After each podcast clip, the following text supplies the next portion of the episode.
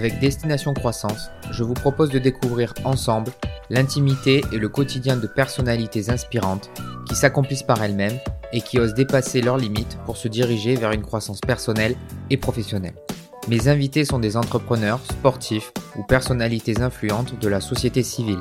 Chaque rencontre nous permettra de tirer des exemples concrets et de mettre à profit des outils nous permettant d'actionner notre propre processus de croissance vers la meilleure version de nous-mêmes. Je suis Michael, financier et entrepreneur, et je suis ravi de vous accueillir sur mon podcast.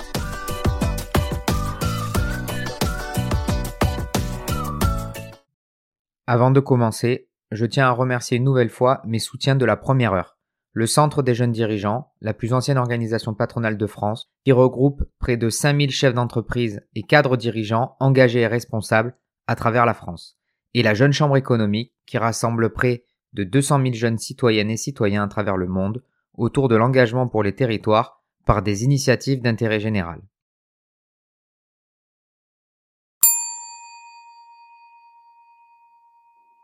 Bonjour à tous, je suis aujourd'hui avec Hakim Benotman. Salut Hakim. Salut.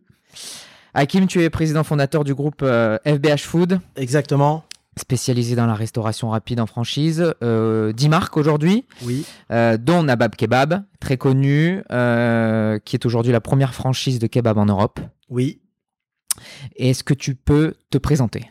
Oui, alors, Hakim Benotman, j'ai 38 ans, euh, donc voilà, fondateur euh, de, du groupe et fondateur de la marque Nabab depuis 2003.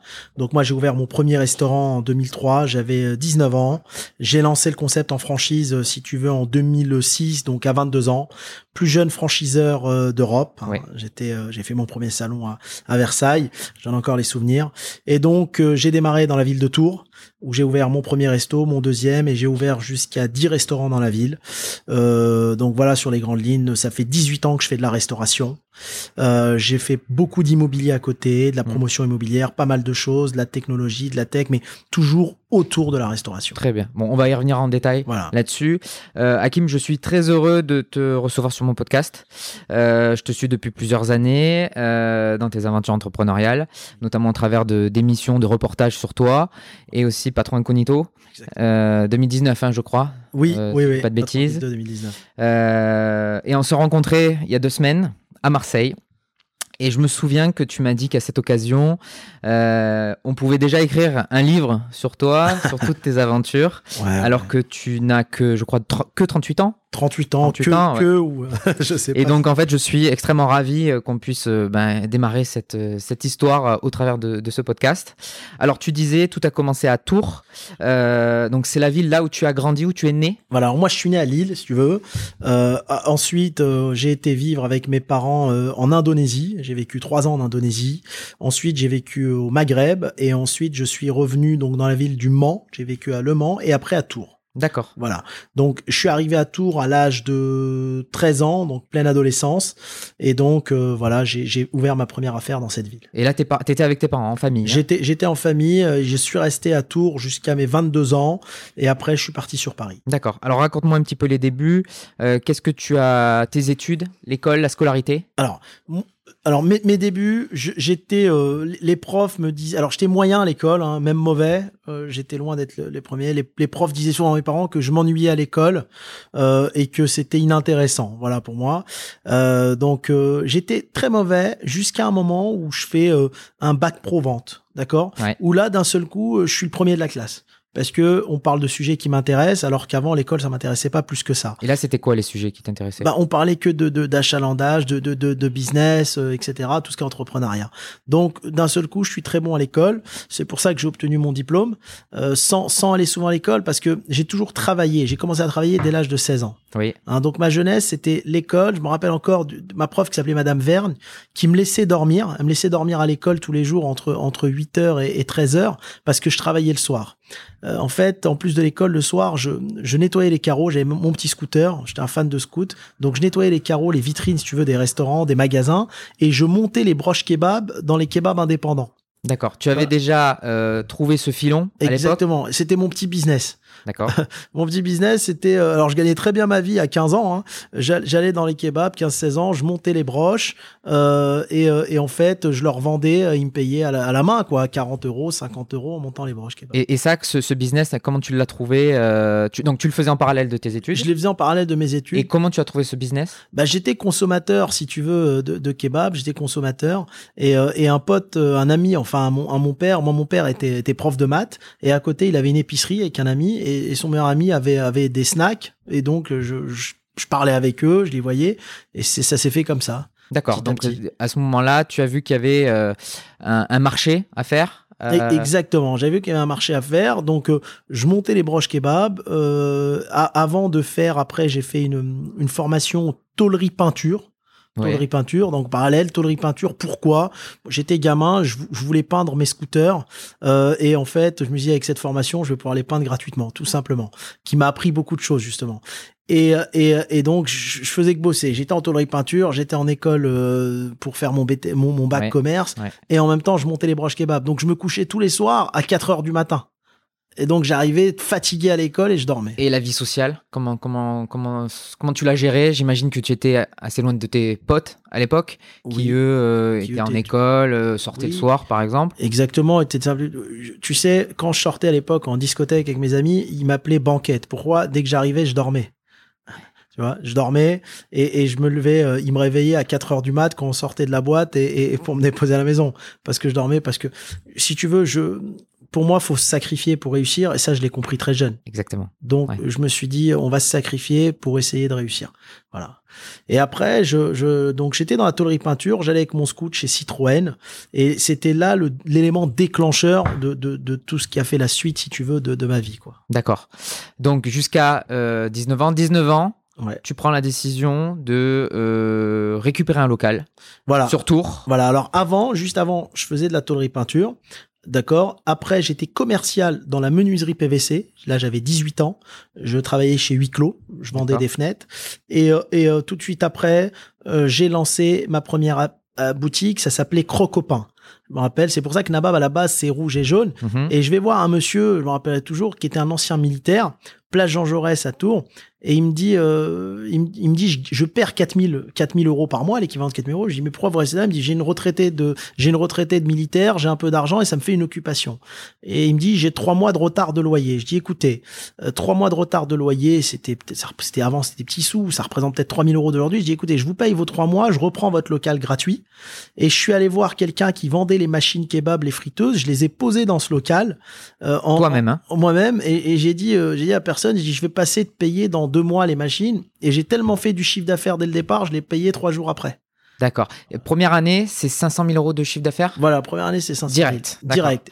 C'était dix fois le chiffre d'affaires de Crocopin qui D'accord. faisait, qui faisait 50 000 Et en par fait, qu'est-ce qui allait pas chez Crocopin? Alors, on parle, on parle de dans ce business-là, c'est euh, l'emplacement, l'emplacement, l'emplacement, c'était très bien placé Ouais. mal exploité mal exploité. Voilà. D'accord. Crocopin, c'était quoi comme, euh, c'était un, euh, c'était de l'alimentaire, c'était quoi? c'était un peu comme la croissanterie ou brioche Oui. dorée D'accord. c'était un peu la même chose un, un peu moins abouti si tu veux mais c'était un peu Et kebab, il y avait, il y avait, il y avait de quoi faire. Alors kebab à l'époque à Tours, moi c'était à Tours, tous les kebabs étaient réunis dans le même quartier qui s'appelait le Vieux Tours.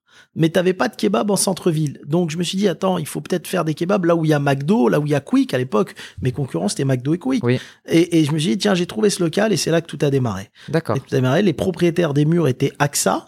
Ouais. C'est là que ça a démarré. D'accord. Voilà, l'aventure a démarré avec euh, voilà et après et après de fil en aiguille, on a on a on a consolidé. Donc première année, combien de personnes, l'effectif au sein de ce, de cette première boutique? Deux pour 500 000. Euh, Pourquoi Deux deux? pour 500 000. Parce qu'en fait, je voulais tellement faire du bénéfice et développer ma chaîne que je travaillais avec un salarié euh, euh, qui est comme un ami. Hein, on, est, on a bossé 12 ans ensemble. Euh, on travaillait du matin au soir tous les deux. Alors quand je dis du matin au soir, on travaillait de 8 heures du matin à 2 heures du matin, 7 jours sur 7. Et je dormais, je me rappelle, à l'époque, il n'y avait pas de chambre froide, il y avait des congèles, et on avait des matelas qu'on posait sur les congélateurs et on dormait sur les congélateurs. C'est comme ça qu'on a démarré. Et à ce moment-là, t'avais pas envisagé de faire des études supérieures? Non, Déjà directement dans le business? exact. T'avais trouvé. Et, et tu disais que tu avais déjà en tête l'idée de fonder une marque, une enseigne, Exactement. de la développer. Exactement. Je me, je me, en fait, quand, quand j'étais euh, étudiant, je travaillais dans ces kebabs. Je voyais qu'il y a il y a des mecs qui gagnaient tellement d'argent les jours comme la fête de la musique, ils mettaient l'argent dans des sacs poubelles. Je me dis, il y, y a vraiment beaucoup d'argent à gagner là-dedans. Et pourquoi il n'y a pas de chaîne? Il manque une chaîne, il, y a un- il faut un concurrent McDo. Et mon idée de départ, c'était ça. C'est-à-dire faire une chaîne. Tu sais, j'ai su très tôt que je voulais pas travailler pour le compte de quelqu'un, je voulais me mettre à mon compte. euh, suite à l'aventure que je vais te dire après, qui m'est arrivée chez Citroën. Euh, et, et, et, et donc, tout de suite, mon seul but, d'accord, dès mes 15 ans, c'était développer ma chaîne de kebab. Et donc, je dormais très peu parce que quand je finissais le boulot, j'allais à l'école, je dormais, et l'après-midi à l'école, j'étais en train de d'écrire mon manuel de normes. Tu sais, quand tu développes une franchise, donc je me renseignais sur la franchise, j'avais 16 ans, et j'écrivais mon manuel des normes, etc., etc. Euh, en tout, j'ai dû écrire 1000 pages pour qu'il soit prêt justement à ma majorité. Mon rêve, c'était ça. Et tes parents te suivaient, forcément, ta famille était derrière toi. Euh, Tu as pu démarrer parce que tu, as, tu avais ce matelas financier que tu t'étais fait Oui. de par tes premières expériences en parallèle des études. Exactement, exactement. J'ai, en fait, alors j'ai démarré comment? J'étais, je montais les branches kebab, je gagnais de l'argent, mais je les dépensais. Moi, j'étais jeune, euh, bon, je dépensais, je faisais plaisir à ma famille, à mes amis. Euh, quand j'ai travaillé euh, chez Huis j'étais en six mois meilleur vendeur de France, d'accord? Donc j'ai gagné aussi de l'argent que j'ai dépensé. Je me suis acheté ma première voiture, etc. Ensuite, quand j'ai fait mon premier nabab, j'avais pas besoin de beaucoup d'argent. J'avais juste payé des mois de retard. Euh, j'ai trouvé quelqu'un qui faisait des adhésifs pour mettre le logo Nabab. Euh, c'était pas grand chose. Hein. Les, les magasins d'époque, c'est pas comme aujourd'hui. C'est-à-dire, tu mettais un adhésif, t'écrivais Nabab, tu mettais une friteuse à 300 euros, une machine à kebab d'occasion à 500 euros. Euh, les menus, c'était pas des écrans digitaux comme aujourd'hui. Euh, c'était avec des feuilles et on écrivait le prix et c'était le kebab à 23 francs. hein. Et la marchandise, tu te, tu te sourçais où pour la marchandise? La marchandise, c'était chez Métro. Donc, le premier cache-carry qui livrait, c'était Métro. C'était Métro qui me vendait. Ouais. Ok. Voilà. Et après, donc, euh, cette envie de, de développer l'enseigne, Voilà. euh, comment tu t'y es pris à ce moment-là? Euh, McDo et Quick étaient les, les deux grosses enseignes. Bien sûr, c'était les leaders. il y a- tu, tu n'avais pas tous les autres, Subway, qui n'étaient pas encore bien installés en France. Oui, c'était le début de la franchise en fait. Un McDo était bien sûr le pionnier en France, mais c'était le début de la franchise. Et, et, euh, et donc c'est comme ça que je me suis. Mon rêve en fait, je, je vivais pour ça, si tu veux. hein, c'était de développer ma chaîne de kebab en France et après à l'échelle mondiale. Mais déjà, à l'époque, euh, il y avait cette image du kebab. euh, Exactement. Qui était, euh, qui était assez mauvaise, surtout sur la partie hygiène. Exactement. La partie un petit peu blanchiment d'argent aussi. Personne souhaitait avoir un, un kebab en dessous de sa fenêtre. Exactement. Je dis souvent que le- la France de 2003 n'était pas la France de 2020. Faut le savoir. C'était deux France différentes. À l'époque, personne ne voulait un kebab en bas de chez lui. Aucun bailleur ne te permettait de faire un kebab parce qu'il voulait pas, parce que pour eux, ça, ça faisait chuter le prix limite de l'immobilier euh, du local commercial. Et aucun banquier ne voulait financer. Tu sais. Moi, j'ai, j'ai vu des années plus tard une grande banquière d'affaires euh, à Paris qui m'a dit, tu sais, Hakim, vu les connaissances que tu as et les compétences, si tu avais fait autre chose que le kebab, tu serais milliardaire aujourd'hui. Elle me dit, je t'assure, je te parle sincèrement, parce que euh, c'était un, une spécialité très décriée, alors que le kebab, c'est mondial. Le kebab, t'en as dans le monde entier, c'est haut de gamme. Tu vas au Liban, tu vas au Syrie, tu vas même en- en- au Japon, à Mazuku, c'est des produits haut de gamme. Mais en France, ça a toujours terni de cette mauvaise image, quoi. D'accord. Ça a été terni, on ne Ah, sait pas pourquoi. Alors que tu as une demande parce que la population musulmane en France est assez importante. Et puis, euh, et puis tu as quand même cette qualité de viande euh, halal. Exactement, exactement. Et en plus de ça, moi, j'ai jamais créé quelque chose de communautaire au départ. C'est-à-dire que ma clientèle, à 80%, était européanisée. Hein. T'avais, t'avais des clientes qui allaient manger chez chez Paul. Je me rappelle, j'avais des dames âgées, je me rappelle encore. C'était euh, Brigitte et Laura, des dames qui avaient 70 ans, qui venaient tous les midis. En fait, moi, mon, mon, mon but, c'était de démocratiser le kebab de le franciser, de le McDonaldiser pour le rendre fast-food, mais et développer une chaîne propre et clean. Je- je- on n'était pas dans un effet communautaire comme certaines chaînes se développent aujourd'hui, qu'autour de la thématique halal. À l'époque, le halal n'était même pas un sujet. C'était plus faire une chaîne de kebab, euh, euh, transparence. On, jouait plus, j'ai encore les, les flyers qui datent d'il y a 15 ans, on jouait plus sur l'aspect calorique. Nabab, la viande était plus légère, c'était 400 calories moins qu'un Big Mac chez McDo, et euh, l'aspect propreté, hygiène, etc. Et comment tu t'y retrouvais déjà à l'époque au niveau des marges? Parce que quand tu regardes la préparation d'un d'un kebab, ben, tu as la broche, donc il y a la découpe. Oui, Tu dois tout mettre dans le sandwich oui, avec les, euh, les, les compléments, les salades, etc.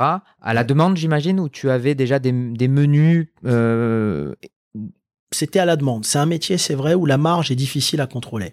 Je l'ai toujours dit, et je l'ai dit euh, même aux impôts plein de fois. Euh, un hamburger, un Big Mac, t'as deux, t'as deux steaks. Un hamburger normal, t'as un steak. Donc c'est euh, à l'unité. C'est facile à contrôler. Un kebab, c'est à la pincée. Quand tu manges dans un kebab, c'est un vendeur qui met une pince de viande. Il va pas peser à chaque fois si la pince de viande, elle fait 80 grammes, 100 grammes ou 200 grammes. Donc il est très difficile de contrôler la marge d'un kebab. Donc déjà à l'époque, il fallait, on va dire, standardiser un petit peu les process. Tu- on, on les a standardisés, mais on, on peut pas standardiser autant euh, qu'un burger. D'accord, oui, tout à fait. Voilà. Et euh, donc, euh, pour l'ouverture, tu as ouvert un second magasin. J'ai ouvert- voilà. Tout de suite après, j'ouvre un second restaurant dans la ville. Toujours, toujours à Tours. toujours à Tours, un Nabab. J'en ouvre un troisième. J'en ouvre un quatrième En une seule année. en deux ans. Après, je me diversifie. J'ouvre des magasins de vêtements. Donc, ça s'appelait HNB. Ça existe toujours. J'ai retrouvé une photo. Je l'ai mis d'ailleurs sur LinkedIn. Pourquoi les vêtements? Je voulais me diversifier parce que j'avais, il y avait trop d'a priori sur le kebab et ça commençait à être fatigant. Donc je me suis dit, il faut peut-être que je me diversifie parce que je vais peut-être avoir des problèmes avec les kebabs. J'ai même ouvert euh, euh, un magasin de poissons. Je vendais du poisson, euh, poisson cru, un poissonnier. Euh, donc euh, je me suis diversifié. Parce qu'à ce moment-là, il y avait tes premières craintes, tes premiers doutes sur euh, l'évolution de, de, ton, de ta franchise. kebab. Exactement. En fait, si tu veux, j'ouvre, j'ai 19 ans. Euh, à 21 ans, euh, donc les murs, les murs de mon premier magasin appartenaient à AXA. Mhm. À 21 ans, euh, il y a un, monsieur qui rachète, un ancien notaire radié qui vivait en Suisse, qui vient racheter et qui m'expulse. Alors il vient me voir, je me rappellerai, tu vois, t'as as 20 ans, t'es encore, même pas, je vais avoir 21 ans, ouais, t'es encore jeune. Il, te dit, euh, je te donne 30 000 euros et tu quittes, sinon je vais devoir te, te, te, te, te sortir d'ici, t'expulser. Mais je dis, attendez, le magasin, il fait 500 000 de chiffre, ça a une valeur, une valeur vénale. Il me dit, non, non, il me dit, oh, vous savez, ici, je connais tout le monde, euh, vous allez être viré je pensais que c'était pas possible. Hein. Moi, pour moi, tu sais, c'était un pays euh, juste, la France et, compagnie. Il y a, y a pas forcément d'arrangement. Et ben, j'ai été expulsé, voilà. Et, euh, je remercierai jamais autant. Il y a beaucoup de journalistes qui m'ont aidé à l'époque, hein, qui étaient là, qui ont filmé. C'est passé dans la Nouvelle République et il y avait marqué euh, le pot de fer contre le pot de terre. J'ai encore les articles. Mon père a tout gardé. Donc, je me suis fait expulser. Et donc là, je me retrouve avec un magasin où t'es expulsé, mais euh, voilà, j'a- j'a- j'avais euh, donc je perds le moteur parce qu'il fonctionnait mieux que les autres que j'avais ouverts. C'était le premier C'était le premier. voilà. D'accord. Je perds ce magasin, expulsion de magasin. Mon deuxième magasin était Place Jean Jaurès à Tours, d'accord? Donc là encore, j'ai 21 ans. Je sais pas ce qui s'est passé dans cette ville entre les dirigeants et, et- et le bailleur. Pareil, le bailleur, ce même bailleur, rachète et il veut m'expulser. Sauf qu'à ce moment-là, j'avais fait connaissance d'un journaliste très sympa qui bossait à Tours et qui a été, qui a, médiatisé cette affaire. Elle a été plus médiatisée que la première. Il leur a dit si vous l'expulsez et que vous ne vous donnez pas la valeur de ce, de ce que vaut le fonds de commerce, eh ben je, on va médiatiser ça à l'échelle nationale. Donc là, les arrangements qu'il y a eu entre ce bailleur et certaines personnes ont fait qu'ils m'ont payé. Ils m'ont expulsé, ce qu'ils voulaient, ils m'ont payé. Euh, donc c'était à peu près l'équivalent de 250 000 euros. Alors tout ça, c'était pour ne pas, à mon avis, avoir de kebab dans la place principale de la ville. Mais moi, tu sais, je suis quelqu'un d'hyper honnête et carré. J'aurais préféré qu'on vienne me le dire en face. Même à 20 ans, je l'aurais compris, si tu veux. On va me dire, je veux pas de kebab dans la ville à cet endroit-là. Ok, pas de problème, je me serais déplacé ailleurs. Tu te serais déplacé, voilà. Je tu me aurais réagi de cette manière-là. Ah oui, moi, je suis quelqu'un, je suis pas là pour, pour embêter les gens, je suis là pour qu'on me laisse travailler. D'accord? Et donc après, j'ai fait l'erreur, j'ai continué à développer dans cette ville, hein, alors que j'aurais dû aller, euh, si tu veux, à l'échelle nationale ou internationale tout de suite, et j'ai continué à, à développer. D'accord. Donc après Tours, Après Tours, salon de la franchise, je fais mon premier Ouais. salon de la franchise à Paris. donc là, tu avais le concept, tu avais déjà tout. Là, j'avais tout préparé, j'avais tout le concept, les magasins, ils cartonnaient, etc. D'accord? Donc à Tours, je me diversifie dans les vêtements, etc. J'achète des murs commerciaux, je me mets dans l'immobilier, etc. Que tu as toujours aujourd'hui, ces murs-là? Certains, certains. Ensuite, euh, je vais à Paris, je fais mon premier salon, succès, donc plein de demandes de franchise dans tous les sens et je deviens donc à 22 ans franchiseur. Donc un nouveau métier parce que c'est un métier où tu accompagnes les gens et tout, c'est c'est différent. Donc là je deviens franchiseur. Le plus jeune de France. Le plus jeune de France, même d'Europe, c'était tu sais à l'époque quand je faisais salon de la franchise, c'était pas comme aujourd'hui, tu avais que des grands monsieur, le patron de Brioche Dorée, monsieur Le Duf, le patron de McDo, c'était c'était pas le salon de la franchise d'aujourd'hui hein. Moi j'étais vraiment un ovni dans le truc avec des gros stands des des marques assises euh, et il y avait très peu d'enseignes, pas, pas, ce qui se fait maintenant. Et comment réagissaient ces enseignes quand elles te voyaient au salon de la franchise? Euh, C'est quoi C'est de l'étonnement? C'est de la curiosité? Il y avait, il y avait, je pense, beaucoup de curiosité.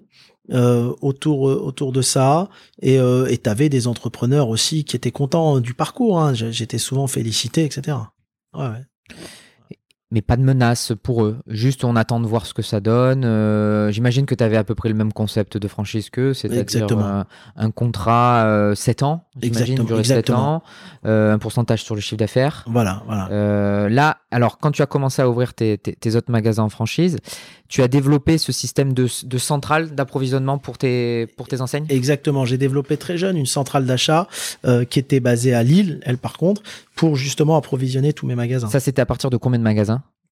Je l'ai fait à partir de 25, dès qu'on a atteint le cap des 25 magasins. D'accord, d'accord. À l'époque. D'accord. Donc le cap des 25 magasins, on les développe. Donc après, on est monté, si tu veux, après c'est monté en puissance jusqu'à 2012. Alors après, j'ai eu des problèmes à Tours. Une fois qu'ils m'ont expulsé, qu'ils ont vu que j'étais encore là et que je me développais, euh, il y a les services fiscaux qui viennent me voir, hein, clairement. Euh, et là, j'ai perdu, euh, j'ai eu de très très lourds redressements. On s'est pas entendu, si tu veux, sur la perte de viande. Et là, c'est à ce moment-là que, dans ma tête, beaucoup de choses ont changé. Quand tu dis perte de viande J'ai le fils qui vient, euh, qui me font euh, un contrôle sur trois ans, et, et qui, et tu sais, la viande kebab, si tu veux, se consume. C'est-à-dire, tu fais cuire un steak à la maison, un steak de 100 grammes. Quand tu le pèses à la fin, il pèse plus 100 grammes, il pèse 80 grammes.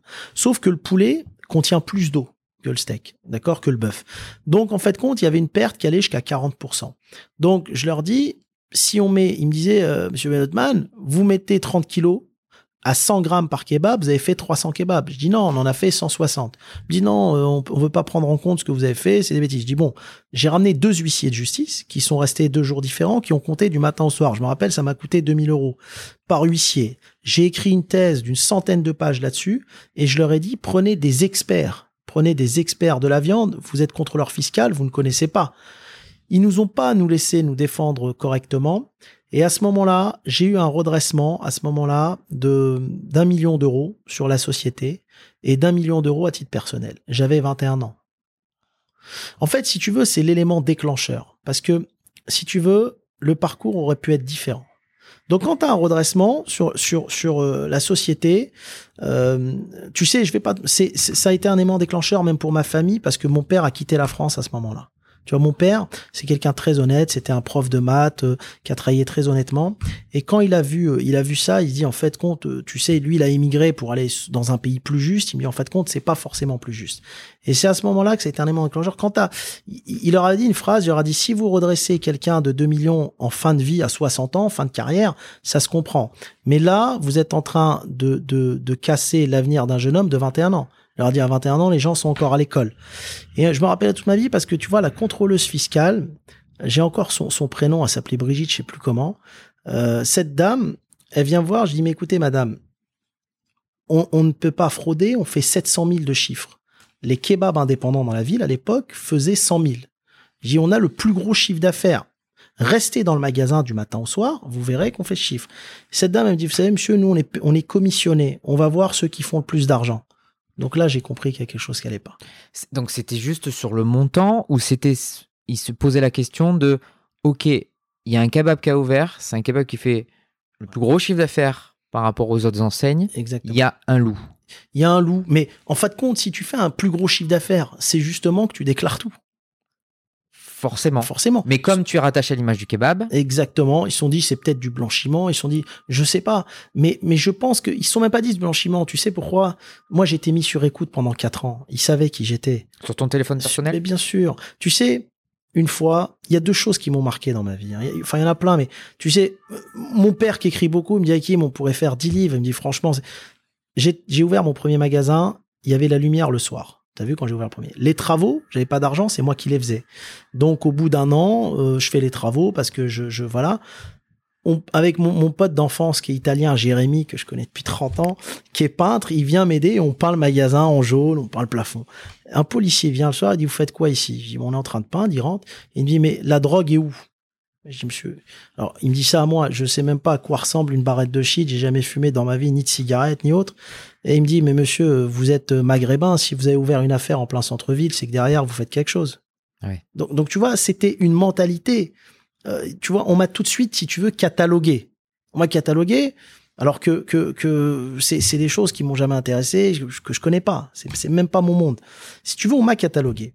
Donc après, ça m'a marqué. Mais, mais tu sais, des choses comme ça, c'est bien dans une vie parce que ça blesse, mais c'est ce qui te donne la force. Et- C'est- ce qui ça, fait quitter. Je voulais venir sur ça. C'est que- que- quel a été le moteur pour qui t'a en fait permis de continuer, de ne pas flancher, de ne pas faire marche arrière, de tout arrêter, et peut-être te concentrer sur le poisson, sur le, Oui, sur le vêtement ou autre chose? Mais moi, j'ai un caractère où plus plus il y a de l'injustice, plus je me bats contre. Tu vois ce que je veux dire? Il y a un truc que je déteste, c'est l'injustice. Alors, il y a, y, a, y a toujours pire que nous dans la vie. T'as des mecs aux États-Unis qui sont condamnés à mort alors qu'ils n'ont pas fait de meurtre. Il y a, y a toujours de, de- de- des injustices dans le monde entier. Mais si tu veux, c'est les éléments déclencheurs. Donc, t'as un policier qui dit ça. Bon, après, tu laisses tomber, tu continues ton business, tu travailles. Et après, ils ont vu que bon, c'était, ils se disent, qu'est-ce qui fait le, petit robot de service? Clairement, en plein centre-ville, il y avait aucun commerçant à Tours issu de l'immigration ou maghrébin au centre-ville. Ils étaient en général dans les quartiers, ils avaient des épiceries dans les quartiers, mais aucun dans le centre-ville. J'étais devant la mairie. Et en plus, quand j'ai démarré la franchise, t'as la mairie et en face t'as un superbe immeuble et mes bureaux c'était là. J'avais 200 mètres carrés devant la mairie, donc je voyais limite le bureau du maire tous les jours. Et alors qu'en plus tu avais des consommateurs qui venaient, qui venaient, enfin qui, qui étaient de, de n'importe quelle origine, de toutes les origines. j'avais 90% de la clientèle qui était européenne. À l'époque, tu vois, c'était l'époque l'immigration était jeune encore, donc était européenne. Donc après, ils ont vu que ça m'a pas cassé. Deux expulsions de magasins m'ont pas cassé. J'ai perdu beaucoup d'argent entre les deux, mais ça m'a pas cassé. Tu sais, j'ai une force mentale. Il faut vraiment y aller fort pour pour pour me la dévier. Et ensuite, fisc. Alors le fisc, le redressement sur l'entreprise. Mon banquier de l'époque, Cyril Barjon, m'a financé. Il me dit Hakim, c'est un juge, je te refinance. Il m'a laissé un an pour repayer la dette du premier magasin parce que on m'a expulsé du premier. Mais à un moment, quand j'ai repris, j'ai repris pour zéro. Mais à un moment, j'ai fait, j'ai octroyé un crédit pour refaire des travaux. Tu sais, un petit crédit. Mais combien 30 000 euros. Mais il fallait payer. Donc il me dit, je te laisse un an. Et sur le nouveau redressement, il paye. Mais après, j'avais un redressement personnel. Et ça, j'ai pas pu le payer. Parce que quand l'État te dit, tu me dois un million, il faut prendre 3 millions de salaire pour les payer. Parce qu'il y a les charges et il y a les impôts sur salaire.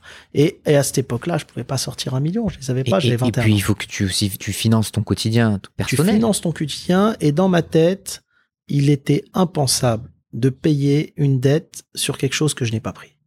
Tu vois ce que je veux dire? J'aurais pu payer, être tranquille et continuer ma vie. Mais si je te dois de l'argent, je te paye. Si je te dois pas, je paye pas. Parce que c'est du vol. Tout simplement. Donc tu es rentré en conflit là à ce moment-là avec Je, l'État? je suis rentré en conflit. On est resté 15 ans en conflit. Tu vois Donc après, tu as une dette personnelle. Tu as des ATD sur ton compte. On te réclame un million. Tu as des ATD. Donc à partir de ce moment-là, j'ai 21 ans, ma vie, elle prend une autre direction. Tu vois ce que je veux dire? Je fais plus face à mes concurrents. Pour moi, les concurrents, c'est facile. Je fais face en permanence à ces dettes, à l'État, à tous ces problèmes accumulés. Et que tu le veuilles ou pas, même si tu as toute l'énergie du monde, quand tu as 21 ans, 22 ans, tu sors de deux expulsions de magasins, d'un redressement fiscal, tu es fatigué. Tu arrives à un moment où tu es fatigué. Mais bon, on, on- on est croyant, on continue à pousser. Et ça t'a pas freiné pour ouvrir d'autres magasins dans d'autres villes? Est-ce et t'as eu ces mêmes problèmes dans les autres villes? Euh, non. Non, je vais être sincère avec toi. J'ai commencé dans une ville, d'ailleurs, je disais à ma mère, une fois, je disais, c'est bizarre, le film, qu'est-ce qu'on a fait au bon Dieu? Ils sont tournés toujours dans la région, la Tour. Ça va être la France profonde ici. Mais euh, non, mais après, j'ai, tu sais, j'ai dit, euh, j'ai toujours dit aux administrations, j'ai dit, c'est, c'est les gens qui dirigent votre ville qui sont malhonnêtes. Quelques années plus tard, euh, je, je vois que le maire de la ville, il s'est tué parce que euh, il faisait des mariages chinois, enfin plein de trucs. Donc, putain, c'est, c'est bien. Il y a, peut-être un moment, il y a des gens qui font des choses pas bien et, et peut-être qu'ils payent ou pas, je sais pas, tu vois. Mais euh, la vie nous donne plusieurs expériences, si tu veux. La vie, c'est, c'est qu'une expérience. Hein. Et après, les autres villes, j'ai pas eu de problème. Non, non. Ouais. Paris, Paris, pas de problème. Le sud de la France, encore moins. Tu sais, s'il y a bien une partie où je dirais de, de la France où je dirais c'est vraiment cosmopolite, c'est ouvert et tout c'est le sud. Bizarrement, c'est euh, bon, il y, a, y a- beaucoup de maghrébins aussi, t'as beaucoup de tout, mais euh, c'est sympa. Ils sont justes, franchement. hein. Et donc j'ai ouvert et j'ai commencé à développer la franchise. Voilà. Jusqu'à combien de magasins aujourd'hui euh, en France, hein, Nabab? Voilà. Alors on est monté jusqu'à 120 restaurants et 112 millions de chiffre d'affaires. 112 millions de chiffres Et ça. Ouais. c'était c'était en euh, 2012, 2012-2013. Et euh, quand je revois euh, Patron Incognito, en fait, on, on- on te voit, euh, on te voit aussi, je veux dire, restandardiser le- les process et puis rattraper un peu les, les erreurs commises par les employés Oui. euh, parce que c'est très carré. Euh, tu as monté ta centrale. Tu te fournis où aujourd'hui? Euh, J'imagine que tu vas chercher le, la, La viande. qualité première Bien sûr. dans les pays. La viande vient de Bretagne, d'accord? Elle vient de Bretagne. C'est un poulet qui vient de Bretagne, qui est abattu en Bretagne, Ouais. d'accord? Qui part en Allemagne à Saarbrücken, frontière allemande, qui est monté en broche kebab, donc par des experts du montage des viandes. De là-bas, ça distribue une centrale d'achat logistique qui est basée à Lille et qui, elle, dispatche dans toute la France. D'accord. Et ça, tu, tu joues sur un peu sur, sur le Made in France aujourd'hui. C'est quelque chose euh, que tu mets en avant pour tes produits? J'ai toujours joué sur le Made in France. Aujourd'hui, ma viande a toujours été française. C'est la même viande depuis 2003. Euh, J'achète français. Moi, tu sais, je suis quelqu'un.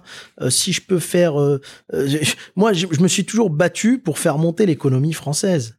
C'est pas pour moi. Je suis pas. Euh, je suis pas un fan d'argent. Je suis un fan de réussite. C'est différent. Tu sais, une fois, je leur ai dit à l'administration, je dis, écoutez, laissez-moi faire un milliard de chiffres et après, je vous donne mon groupe. Je vais pas l'enterrer avec moi mais laissez-moi faire ce que j'aime faire. Tu vois, je suis pas quelqu'un qui euh, qui va faire euh, voilà, je vais pas voler l'argent de la société ou prendre. Ce que j'aime, c'est faire ce que j'aime, c'est tout. Et l'Allemagne, là-dedans, donc c'est le meilleur fournisseur de, de, de- alors en broche, hein, c'est-à-dire la mise en broche, c'est le meilleur pays pour, pour ça? Alors, tu as une grosse communauté kurde, plus qu'en France, et turque, qui sont eux des spécialistes de mise en broche. Ouais. D'accord. Voilà, c'est c'est en, en France, c'est pas c'est pas aussi bien fait.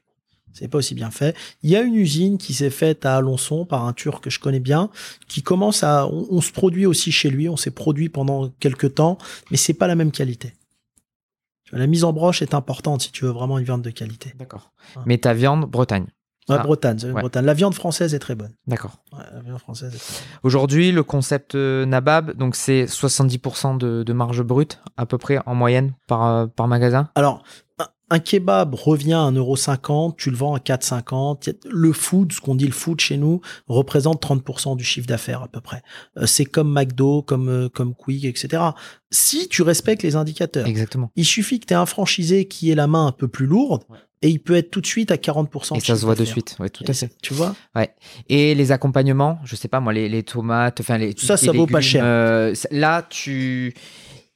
Tes, tes franchisés passent exclusivement par, ton, par ta centrale d'achat ou ils ont aussi une certaine autonomie sur certains produits locaux, par exemple? Ils ont une autonomie sur euh, ce qui est crudité, ce Ouais. qui est frais, Ouais. salade tomate parce que ça sert à rien de transporter quelque chose qu'on peut prendre en local. Sur les boissons aussi, les boissons comme Coca parce que bon, ça sert à rien, tu vas payer des frais de logistique pour rien. Sinon, la viande, le pain et tout, ça vient par, euh, par nos usines. Le pain, c'est un poste qui coûte à peu près 25 centimes. Les crudités et sauces, t'es à 15 centimes, ça fait 40. Ce qui coûte cher, c'est l'emballage aujourd'hui à 10 centimes, 50. Et après, t'as un euro de viande. D'accord. Si tu achètes 5 euros le kilo, tu as 50 centimes de viande réelle et 50 centimes de viande consumée. C'est toujours le même problème. Exactement, Ça n'a pas changé 18 ans après. Tu l'as toujours. Bien sûr. Et donc, tu es sur un modèle, euh, donc, euh, en termes d'effectifs par, euh, par magasin Un aujourd'hui? salarié aux 10 000 euros de chiffre d'affaires mensuel approximativement. C'est-à-dire que tu fais euh, 1 million par an, tu as 10 salariés. 10 salariés que tu payes en moyenne, allez, 1000, 1004 par exemple, tu as 14 000 chargés. Euh, 14, chargé, euh, chargé, ça va coûter 30 000, quoi, euh, 25 000. Donc 25 000 sur 100, 25% du chiffre d'affaires. Et aujourd'hui, tous tes magasins, alors on, parle spécifiquement que de la France, hein, euh, et c'est fait exprès, on parlera de l'international tout à l'heure. Euh, tu as des, quand euh, tu as des magasins qui, qui tournent moins bien, co- comment tu, tu procèdes? Alors, La logique, quand tu as des magasins qui tournent moins bien, nous, ce qu'on fait, c'est on relance, on essaye de relancer, on met un plan de relance pendant un ou deux mois, d'accord? Si vraiment ça fonctionne pas, soit on essaye de le céder à un franchisé qui lui va tourner dedans parce qu'il va être plus souvent dedans que nous. Nous, ce qu'on a, c'est des hommes terrain. Sinon, on le vend. Sinon, on se met un delta, on se dit tiens, en deux mois, faut qu'on le vende à un concurrent. Mais tu sais, j'ai jamais eu de cas de magasin qui tournait pas. De toute manière, c'est quoi un magasin qui tourne pas? C'est un magasin qui est pas à l'équilibre et qui perd de l'argent. Moi, je dis souvent dans le business, avant de gagner de l'argent, faut apprendre à pas en perdre. Tu vois. Donc, si j'ai un magasin qui fait gagner un tout petit peu d'argent, on va le garder. Mais j'ai jamais eu de problème vraiment. D'accord, mais tu arbitres assez rapidement. Si tu Oui. vois que ça se redresse Oui, pas oui, dans les suite. mois à venir, euh, Tout de suite. d'accord. Il faut pas qu'un groupe comme le nôtre garde un foyer de perte, si tu veux. C'est ça qui est dangereux. Parce que tu as plein de groupes où ils vont avoir 100 boutiques, tu en as 60 qui gagnent, 40 qui perdent de l'argent. À la fin, au final, tu as de la visibilité, mais tu gagnes plus d'argent. Parce que tu as certains groupes qui souhaitent impérativement se, se- se mettre dans des villes. Oui, Ils n'ont pas les emplacements numéro un. oui, Mais c'est une ville phare oui. pour, pour la communication du groupe et ils y restent. Toi, c'est pas ta philosophie? Non, non. Surtout en ce moment, c'est en train de changer. Je suis plus dans le. Ça sert à rien d'avoir 300 restaurants qui gagnent pas d'argent. Je préfère avoir 100 restaurants bien bien placés, tu sais, un vrai réseau et, et avoir une résilience qui dure dans le temps. C'est important. Donc ça veut dire qu'après avoir atteint pr- près de 120 euh, magasins, c'est ça en Ouais. France, ça veut dire que tu as réduit la voilure? Alors j'ai réduit la voilure pour plein de choses. Euh, Je suis parti à l'étranger 5 ans. hein. Je suis parti à l'étranger 5 ans. À ce moment-là, tu avais déjà développé l'international de Nabab? Oui, il y en avait à Dubaï, il y en avait au Portugal, il y en avait au Maroc, etc. D'accord Moi, j'ai poussé, j'ai poussé, j'ai poussé, j'ai développé jusqu'à l'apogée en 2012 et je suis resté aux commandes jusqu'en 2014. Ok. D'accord Ouais. Donc là, plus de 100 millions d'euros de chiffre. Exactement, plus de 100 millions d'euros de chiffre. Et 2014, j'arrive à un moment où je suis épuisé et là, j'ai passé les commandes. Je suis parti à l'étranger faire autre chose. Épuisé, c'est-à-dire tu as mis toutes tes forces dans la bataille aujourd'hui, usé, Usé, j'en pouvais plus. quasi burn-out. pire que burn-out. Tous les 15 jours, on m'emmenait à l'hôpital parce que je saignais du nez, je devenais lent. Je- tu sais, moi, euh, mon père m'a toujours, si tu veux, pour, pour moi, enfant d'émigré, c'était une chance d'être en France. C'est une chance. T'es dans un pays qui, où- qui te donne les droits de réussir. Donc, si tu veux, j'étais pas là pour regarder des matchs de foot à la télé. J'étais là pour réussir, rien d'autre. Moi, si tu me dis, Hakim, euh, qu'est-ce que tu fais en France? Mon père euh, a, a pris. On est des enfants d'émigrés, donc nos parents ont souffert, ils ont quitté leur pays, ils ont quitté leurs amis. Mon seul but, c'est de lui rendre la fierté et de réussir. Je vais pas les glander. Si tu me dis, Hakim, euh, même si tu es salarié, bah, j'aurais fait 4-5 jobs par, par, par jour. Tu vois ce que je veux dire? Mon but ici, c'était de réussir. Je suis pas venu pour, pour, pour vivre ma vie, non. Donc, j'étais là vraiment en burn-out, si tu veux. C'était fatigant et après je suis parti, euh, je- j'en pouvais plus. Hein. J'étais vraiment, tu vois, j'étais, je commençais limite à être malade. J'ai donné toute mon énergie. Tu sais, on est monté à 100 millions avec tous les problèmes et on était peu aux commandes. On C'est ça, c'est que j'a- j'allais te poser la question avec le recul. ouais. Qu'est-ce qui a fait que tu t'es mise dans cette situation, en fait, de de- de- d'usure? mais parce que j'ai pas développé comme une entreprise normale. Une entreprise normale, elle crée une société, elle développe, d'accord? Moi, j'ai toujours été suivi par ces gens-là. Donc à chaque fois que je créais une société, tu vois, tu vas sur Infogreffe, tu crées ta boîte, je mettais mon nom. Trois mois après, j'ai un contrôle fiscal. Tu vois Donc en fait, toute ma vie, j'ai monté mon groupe en essayant d'éviter tous ces problèmes. Si j'avais pas eu ces problèmes, mais aujourd'hui peut-être que Nabab serait aussi gros que McDo, hein, sans prétention, ça allait très très vite. hein. Surtout que j'étais là à une époque où, où c'était la belle époque. Oui. Tu vois Donc en fait, à chaque fois, voilà, faudrait- et, et- et je me rappelle parce que il y a Anaïs qui a bossé avec moi 10 ans, et elle me disait, elle me dit putain mais Hakim, elle me dit en fait on perd notre temps à esquiver en permanence alors qu'on crée de la richesse en permanence. Ah oui, il y a une incohérence totale. Alors que tu es là pour dire je veux rendre à la France celle qu'elle m'a donnée, elle m'a ouvert Et voilà. les bras. Mais bien sûr. Et, et- et en fait, tu ne- au, au final, c'est euh, à, se tirer les cheveux, quoi. Mais, mais c'est Ouais. pour ça qu'une fois, j'ai dit à cette dame, je dis, laissez-moi développer, ça vaut un milliard, je vous le donne. Tu sais, on n'enterre ni notre réussite, ni notre argent avec nous. Bien sûr. On enterre les souvenirs et les bonnes personnes qui nous ont appuyés pendant notre développement, c'est tout. Donc j'ai laissez-moi développer, j'aime faire ça, je sais rien faire d'autre, moi j'aime travailler. Euh, si je travaille pas une journée, je m'ennuie, ça me plaît pas. Donc si tu veux, euh, laissez-moi, après je vous donne tout. Mais quand tu dis ça à un fonctionnaire, comprends pas. Oui, mais de toute manière, en France, trop travailler, c'est mal, c'est mal perçu aussi. C'est mal payé parce que tu es dans une politique de fonctionnaires. Même, même les boîtes d'aujourd'hui, les startups et compagnie, on veut rendre des entrepreneurs fonctionnaires. C'est tenez, votre boîte, elle perd 20 millions par an, mais vous allez lever 100 millions, vous allez faire 35 heures et vous allez créer 400 emplois et tout le monde est content. On on n'est pas, c'est, tu sais, Une fois, j'étais dans l'avion, je me rappellerai toute ma vie, je revenais du Maroc et il y avait deux frères. Et un, il me dit, je vais en France. Je dis, pourquoi tu vas en France? Il me dit, parce que moi, je suis un assisté, j'aime pas travailler. Donc, je vais toucher les aides. Tu Ouais, vois? ouais. Et son frère, il me dit, je vais en Angleterre. Je dis, pourquoi? Ben, Il me dit, moi, je suis ambitieux, je veux réussir, je veux travailler.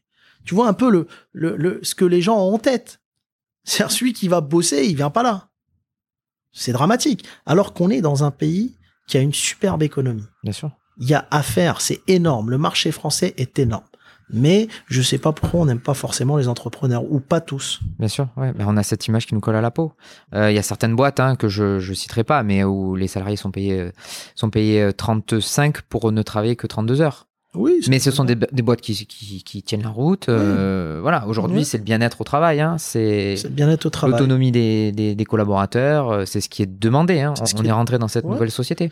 Aujourd'hui, on est dans cette nouvelle société, je suis tout à fait d'accord avec toi. On, on- on le fait nous aussi, tu vois bien.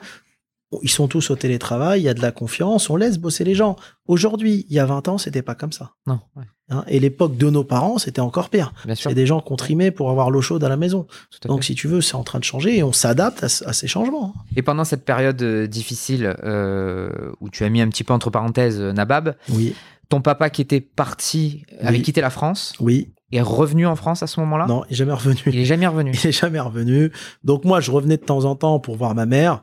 Euh, ma mère est là, donc elle faisait le va-et-vient, euh, elle allait voir mon père. Mais euh, il est jamais revenu. Il est rentré lui au pays. Donc moi, moi, si tu veux, je, suis- je suis d'origine algérienne. hein. et il a fait, il, a- il travaille là-bas. C'est- Il était prof de maths ici. Il avait, il était aussi commerçant. Il avait des épiceries, tout ça. Et là-bas, il travaille euh, dans la promotion immobilière. Voilà. Et pour quelle raison en fait il était parti? C'était euh, le, le, le si modèle tu veux, français si qui- tu veux, je vais. C'est pas que le modèle français. Ce qui m'est arrivé, cette injustice, Ouais. ça l'a cassé. Ouais. Tu sais, mon père, c'est un mec très dynamique, et pendant cinq ans, il était assis dans son fauteuil, il parlait plus. En fait, si tu veux, quand t'as un gamin, ce qui lui arrive, ça t'impacte encore plus que lui. Moi, autant, en plus, moi, j'ai un caractère, je m'en fous. Tu sais, je prends la vie à la légère. J'ai jamais pris la vie au sérieux. Il est différent. D'accord. Et ta maman est restée en France par contre? Ouais, elle est restée parce que j'ai des frères et sœurs. et Il, Ouais. fallait, il fallait rester. Combien de frères et sœurs? J'ai deux sœurs et un frère. D'accord. Qui font quoi? Ma sœur est, est dans l'immobilier, mon autre sœur est dans le, la médecine et mon frère est dans le lui, tout ce qui est euh, euh, médecine aussi, hôpital, tout ce qui est euh, laboratoire, etc. D'accord. Ouais. Et comment est perçue ta, ta réussite au, au sein de, au sein de ta famille? Non, très bien, très bien. Je, y a, moi, j'ai pas de problème. Elle est, elle est très bien perçue. Hein. Elle est très bien perçue. Et comment, euh, comment tu peux expliquer de manière très simple euh, au, au sein d'une famille pourquoi euh, une personne euh, va sur cette direction-là de, la réussite par rapport à une autre Alors, personne? Alors, c'est pas, c'est une chance. La, la chance, tu sais, c'est quelle chance? Il y a beaucoup de travail derrière, mais tu es né avec le profil entrepreneur ou pas? Ça s'apprend pas. Être entrepreneur, ça s'apprend pas. C'est comme si tu étais footballeur, tu t'appelles Mbappé, tu joues mieux que les autres. Ça, un- moi, je suis très croyant. C'est un, c'est un don divin. Après, il va perfectionner son don pour être encore plus fort. Mais si tu veux, c'est un don. Et des fois, tu vas avoir dans une famille cinq frères, il y en a un, c'est un entrepreneur, et les autres, ils, ils veulent pas entendre parler de l'entrepreneuriat. C'est, tu es né comme ça. Moi, j'ai jamais travaillé à part chez huis clos dans une autre entreprise que chez moi. Mm. D'accord? Et pour moi, ça a même pas de sens. Et je sais pas faire, euh, je, je sais faire que ça. Tu vois, c'est comme ça. Je, je, je, je vais partir en vacances, je sais pas, euh, je vais partir en vacances euh, à Dubaï, tu, je, serais revenu de vacances, j'aurais peut-être ouvert un restaurant là-bas. Ouais, d'accord. Parce que je sais faire que ça. À chaque fois que tu partais, tu, bah, tu y allais pour les vacances, mais tu avais toujours ce petit regard en te disant qu'est-ce que je peux faire Je sais faire que ça. Ouais. Si tu me dis c'est quoi ton métier, je vais te dire c'est créateur de richesse. Je sais rien faire d'autre. Moi, aller au parc d'attractions euh, ou aller à la plage et tout, c'est pas des choses qui me plaisent. Ouais. Tu vois, je fais la plage, ça me plaire euh, trois heures. Après, il faut que je fasse autre chose. parce que quand, quand on, on fait un peu de, de thérapie, euh, surtout pour apprendre à, à se connaître, en fait, euh, on, on le fait après avoir connu une, une carrière, souvent, pour pouvoir se, se réorienter. Euh, toi, déjà, à l'époque, à 16 ans, tu te connaissais déjà, tu connaissais, on va dire, tes sensations profondes, euh, t'écoutais ton instinct, euh, et tu savais déjà que tu allais être entrepreneur. Et ça, c'est une force. J'étais très très mûr à 15 ans, 16 ans. J'étais très très mûr. Euh, Peut-être même plus qu'aujourd'hui. Mais si tu veux, voilà, je savais ce que je voulais faire Ouais. dans ma vie. Ouais. je savais que je voulais une, une, certaine liberté et je voulais rendre fier mes parents. Moi, moi tout, tout, tout mon parcours de vie, c'était comment je peux rendre à des parents immigrés euh, leur récompense. Et c'était rendre fier ses parents. Tu sais, c'est comme un gamin qui ramène une bonne note de l'école. C'est pareil. Quand tu réussis dans la vie, tu rends fier tes parents. Et c'est la moindre des choses. Rien, rien de plus. Moi, je suis pas un, passionné euh, euh, de grande réussite ou, d'argent. Je suis plus un passionné de, de, de, de liberté. Ouais, c'est ça, c'était ton moteur. C'est cette trouver, rechercher cette liberté. Euh, c'était ta philosophie de vie depuis les débuts. Exactement. J'ai eu la chance j'ai écouté deux conseils précieux de mes parents. Euh, ma mère m'a fait grandir avec des citations. Tu sais, moi, je suis issu. Voilà, ma mère était interprète, mon père était prof de maths. J'ai eu la chance, c'est une chance, d'avoir euh, été élevé par des, des parents très instruits hein, hein, et des grands-parents pareil. Hein. Moi, tu sais, ma grand-mère a, a, vécu avec avec. Euh, j'ai une arrière-grand-mère qui est française, donc ma grand-mère, elle, parle français limite mieux que la génération d'aujourd'hui. Hein. C'est affolant. Et donc, j'ai été élevé euh, d'une façon euh, avec des gens qui sont beaucoup dans la culture, etc. Et mon père, il me disait, fais pas la même erreur que moi. Il me dit, moi j'ai étudié, j'ai un doctorat, j'ai étudié pour faire plaisir à mon père. Lui a fait plaisir à son père. Il me dit, mais j'ai perdu du temps. Il dit, parce que quand tu finis les études, t'as 30 ans, et mes amis qui ont commencé à travailler à 30 ans, ils ont déjà leur maison avec piscine. Tu vois? Donc il a le sentiment d'être peut-être passé à côté de quelque chose Exactement. Mon, père, tout de suite, il m'a dit ne va pas loin dans les études. C'est pas ce qui paye. Il me dit tu sais les métiers manuels et tout, c'est ce qui paye le mieux. Il me dit tu vas étudier pour faire quoi? Ingénieur, etc. Tu vas avoir un salaire toute ta vie. Tu iras... Donc tout de suite, il a vu que ce modèle-là déjà n'allait pas me correspondre et, et lui l'a fait pour faire plaisir à son père, mais il avait un certain regret là-dessus. Et euh, donc c'est comme ça. Et il me disait souvent, il me dit travaille quand t'es jeune pour quand t'es vieux. Il me dit, tu sais, la santé, c'est pas pour toute la vie. Il me dit, il faut faire le maximum entre 20 et 30 ans pour construire les bases. Il me dit, comme ça, après, tu peux prendre le temps de vivre. Et, j'ai, et ces conseils-là, je les ai gardés tout au long de ma vie. Hein. Parce que qu'est-ce qu'il aurait aimé faire, ton papa, euh, à côté de ça? Je pense qu'avec le recul, euh, il s'est dit peut-être que j'aurais pu quitter ce job-là plus tôt. Oui, enfin, avec le recul, oui. Avec euh, mon père, c'était quelqu'un de très ambitieux aussi, qui, est un, grand travailleur tu sais, il y a, y a, quelque chose, on se ressemble, c'est un grand travailleur. Quand je dis grand travailleur, il nous a élevés en nous levant à 6 heures du mat. Je me suis jamais levé plus tard qu'à 6 heures du mat, tu vois. Et, et, et avec cette culture du travail, parce qu'on a toujours. Mon, père était prof de maths et il avait euh, son commerce, donc il était le matin à l'école, il allait le midi de midi à 14 heures dans son commerce, il travaillait, il revenait à l'université, il était prof à l'université, et le soir il travaillait jusqu'à 2 heures du matin. Mon père a dormi 5 heures par nuit toute sa vie. Et il a 70 ans aujourd'hui, il travaille encore. Encore, d'accord. Ouais. Tu Donc, as été, c'est tu as été biberonné à ça. Et, et ta plus grande maturité, en fait, c'est d'avoir écouté ton papa dès ton plus jeune âge. Exactement. Euh, d'avoir écouté ses conseils. Parce que bah, c'est vrai qu'aujourd'hui, euh, bah, les études se sont, se sont rallongées. Oui. Les embauches, quand on veut rentrer dans un groupe, euh, sont beaucoup plus compliquées. Euh, avant, le bac suffisait. Oui. Aujourd'hui, master, euh, master 2, donc bac plus 5, c'est la norme. Euh, doctorat, thèse, c'est le mieux, c'est le top ça dépend et du puis la, la, prise de risque aujourd'hui euh, est, est, moins inculquée j'ai l'impression. C'est parce que c'est pas ce qu'on c'est pas ce qu'on inculque aux, étudiants en école de commerce notamment. Bon, aujourd'hui tu as que des startups qui lèvent des millions mais qui perdent de l'argent. Donc le commerce a changé déjà. Moi, moi c'est pas de ma culture. Je, je, je, fais partie là-dedans des anciens. Et après il y a tu sais j'ai j'ai eu à un moment donné jusqu'à 1500 salariés. Donc je parlais, j'ai toujours été très proche de mes équipes et il y en a qui bossent avec moi depuis 15 ans. Hein. Chacun, il y a des gens qui ont besoin de vivre dans un cadre. D'autres, ils ont besoin de vivre différemment. Chacun choisit son mode de vie. Moi, tu sais, j'ai des amis ingénieurs, j'ai des amis euh, qui, qui, qui me disent, je me suis fait avoir dans ma vie. J'ai pourquoi? J'ai fait plaisir à mon père, j'ai étudié, je suis ingénieur. Je touche 2008 euh, par mois, je paye 600 d'impôts, il me reste 2002, je paye mon loyer 1000, il me reste 1002 j'ai fait un crédit pour l'appart ou pour le loyer, pour le, c'est fini. Tu veux que je prenne quel risque? Je viens d'avoir un enfant, ma vie est tracée. Je vais pouvoir profiter à 65 ans. Si on me rallonge pas la retraite à 70, c'est tout. Donc si tu veux, t'es, t'es, tu rentres dans un engrenage. Quand tu rentres dedans, c'est fini. Et tu prêches un convaincu, hein Mais c'est fini. Euh, mais c'est pour ça que je suis sorti du cadre euh, dans lequel j'étais. Hein. Mais c'est fini. En fait, on dit aux gens, soyez des esclaves, mais au lieu qu'on vous loge et qu'on vous nourrisse, on vous donne de l'argent pour que vous le fassiez hmm. vous-même. C'est tout. Et en plus, tu es dans un truc qui est pas équitable. Euh, tu- ils vont donner plein d'aides à celui qui touche 1002, euh, aucune à celui qui touche 2005, 3000. C'est lui qui se fait avoir total. hein. En fin de compte, il a le même niveau de vie que quelqu'un qui touche 1002. Et, euh, et voilà. Et c'est- c'est c'est très, c'est fait d'une façon pour pousser les gens à pas bosser, à pas être ambitieux. Et la prise de risque aujourd'hui n'est pas, n'est pas assez soutenue, je trouve. Elle, est- elle est pas soutenue du tout. Parce que, parce que derrière, on regarde d'un mauvais œil ceux qui sortent du cadre. Donc forcément, on va pas te pousser à prendre des risques. Mais bien sûr que non, on ne pousse pas à prendre des risques, mais parce que on, on veut, tu sais, j'ai toujours dit, c'est comme un système de caste, on veut que chacun reste à sa place. sûr. Il y a le 440, tu vois, chacun reste à sa place, c'est tout. hein, c'est pareil, c'est pareil qu'en Inde. hein. Il n'y a pas de différence. Après, euh, j'ai un, un très bon pote, un financier, il me disait Hakim, t'es un peu marginal. Dis, je suis pas marginal. Je, la vie, tu sais, avant de réussir dans la vie, faut réussir sa vie.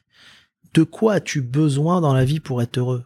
Si je me suis sacrifié à un moment, je te dis en toute transparence, c'est pour arrêter de bosser à 30 ans. C'est ça que je voulais au départ. Tu, tu te crées un patrimoine qui te permet d'avoir des rentes pour arrêter parce que le monde est beau et j'ai envie de voir le monde. Ma, ma passion, c'est le monde, c'est l'humain, c'est j'ai envie de faire de l'humanitaire, j'ai envie de faire plein de choses qui font que je me suis sacrifié à un moment donné.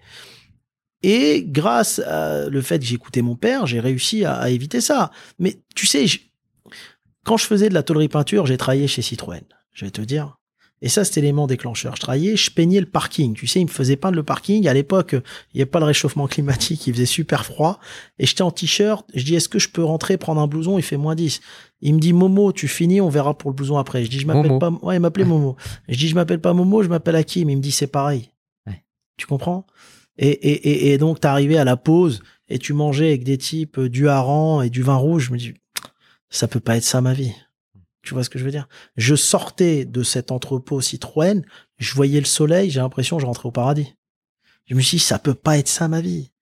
Tu vois, c'est pas possible. Après, j'étais commercial, je travaillais du lundi au samedi et le dimanche, j'étais tellement fatigué, je dormais toute la journée. Donc, si tu veux, la vie n'a pas de sens là. Et là, en tant que commercial, comment tu étais? Parce que tu, tu parlais euh, de.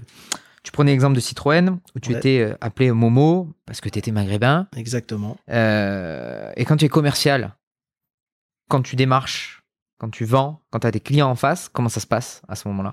Non, là, j'étais très bon. Je, je vendais, j'étais très bon. Mais T'a- T'avais plus cette, euh, cette image que te donnait euh, le, Non, le patron non. de Citroën à ce moment-là? Non, non, j'avais à l'époque, c'était huis clos. Euh, ben, je sais plus le nom du Bertin, il s'appelait le patron. Non, non, c'était ouvert. Il prenait beaucoup de maghrébins en Ouais. plus. Si vous... D'accord.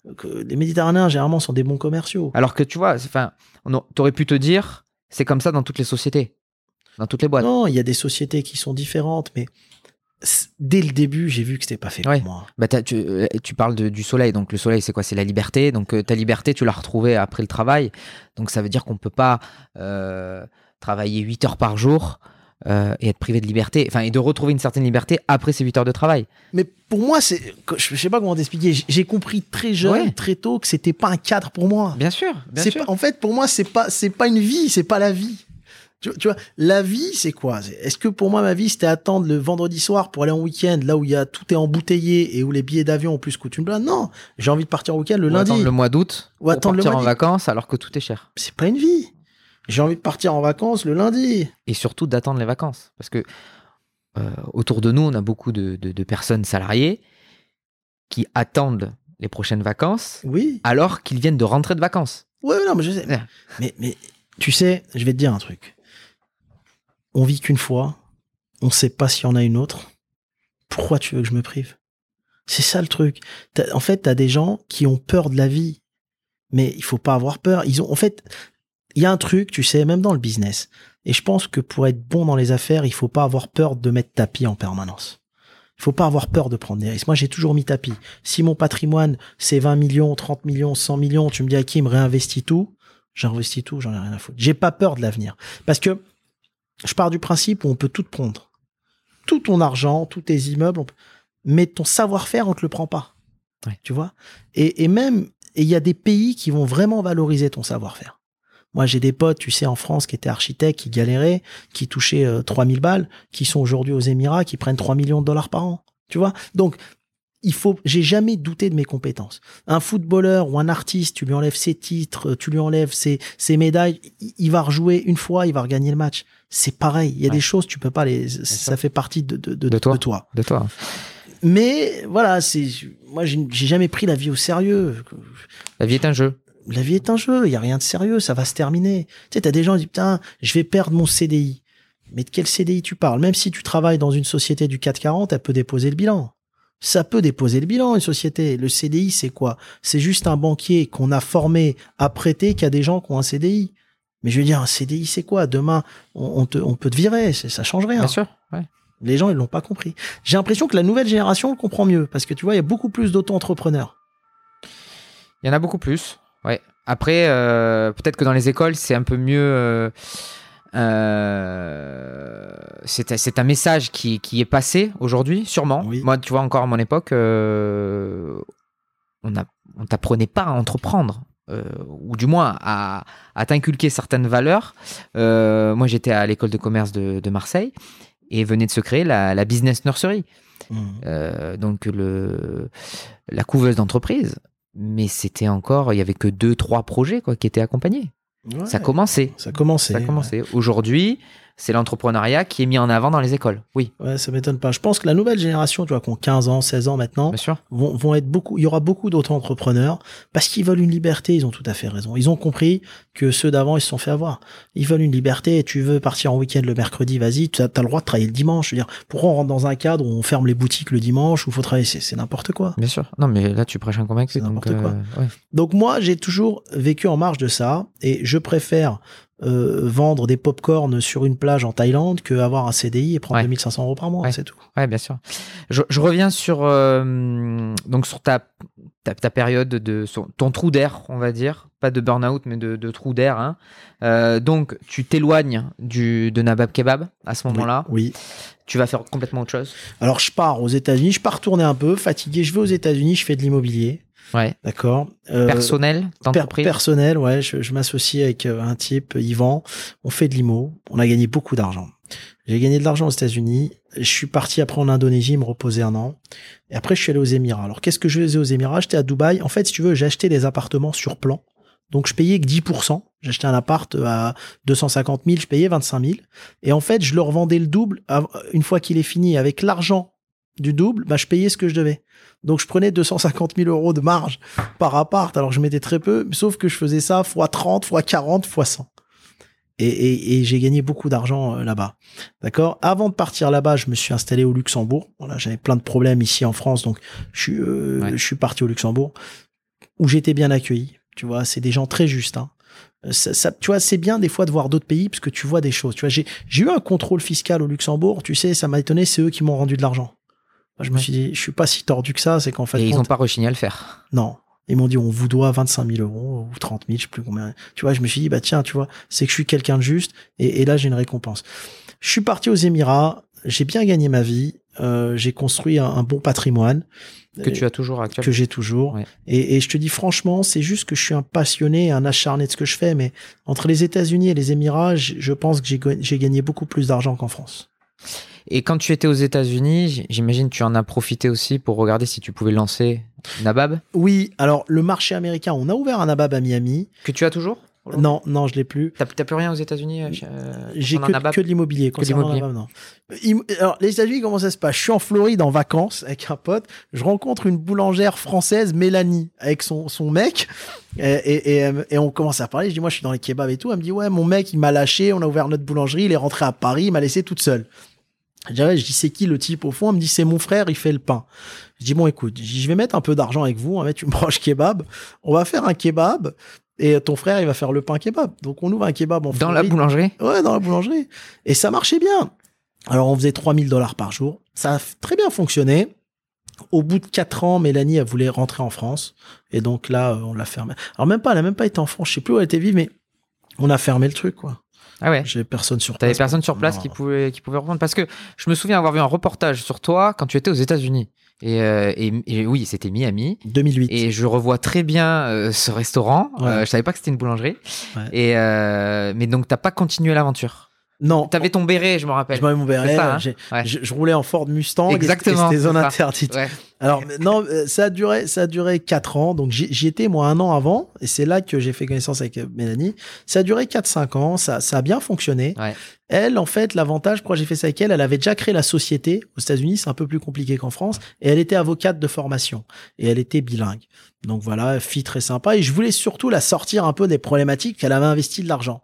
Donc mon but, c'est surtout qu'elle récupère son argent. Elle avait investi 80 000 dollars, ses économies, ses économies, voilà. Elle a récupéré son argent, elle a même fait x3 et à la fin, elle me dit bon, on a rendu le bail quoi. Donc t'as rendu le bail, ouais. Ouais, d'accord. Et après donc euh, l'Indonésie, là c'était quoi euh, Indonésie, si tu veux, moi j'ai vécu là-bas quand j'étais gamin. J'ai encore un peu de famille là-bas à, à- à Jakarta. D'accord. Euh, j'ai des, en fait j'ai des cousins à mon père qui vivent là-bas depuis qu'ils ont 15 20 ans quoi. Donc aujourd'hui ils ont 60 ans, ils sont toujours là-bas. Je suis allé, je suis resté là-bas un an. Euh, j'avais pas mal d'immobilier, donc je suis allé, tu vois, j'ai comme des maisons d'hôtes Indonésie, donc je m'occupais un peu de ça et en même temps je peaufinais euh, mes concepts, euh, voilà, D'accord. des trucs un peu. Et à ce moment-là, donc euh, Nabab tournait seul, sans toi? Oui, Comment tu as pu, euh, je veux dire, laisser cette gestion à d'autres? Comment tu, ça s'est fait quoi dans la précipitation? Il y a un moment, en toute transparence, j'avais tellement accumulé de problèmes Mm. que je pouvais plus me le voir, Nabab. Ouais. Franchement, je pouvais plus le voir. Tu sais, j'avais même du mal à rentrer dans un de mes magasins. Ouais. Tu vois, tellement j'étais au C'est quoi ça te, ça te procurait quoi Une certaine émotion? Ça T'avais quoi le, le moi- l'estomac noué à ce moment-là? Ouais, pour moi, c'était du gâchis parce que faire 100 millions de chiffres, c'est beaucoup, sauf si tu sais que tu aurais pu faire 2 milliards. Tu vois ce que je veux dire? Ouais, Mais t'as pas choisi la facilité. T'es t'es Oui. quelqu'un comme ça. Ouais, j'ai Ouais. pas choisi la facilité.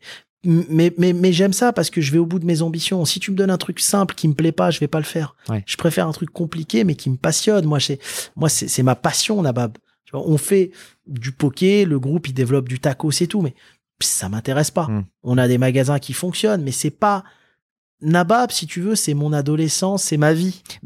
Oui, et tu as été le le pionnier sur Exactement. ce, sur ce créneau-là. Alors que le tacos, euh, enfin tout ce que tu fais aujourd'hui, Oui, c'est peu- t'as suivi une certaine tendance. Exactement. Il fallait se mettre sur, sur ce, ce- ce créneau-là. euh, voilà, tu t'y es mis. Non, mais je comprends très bien.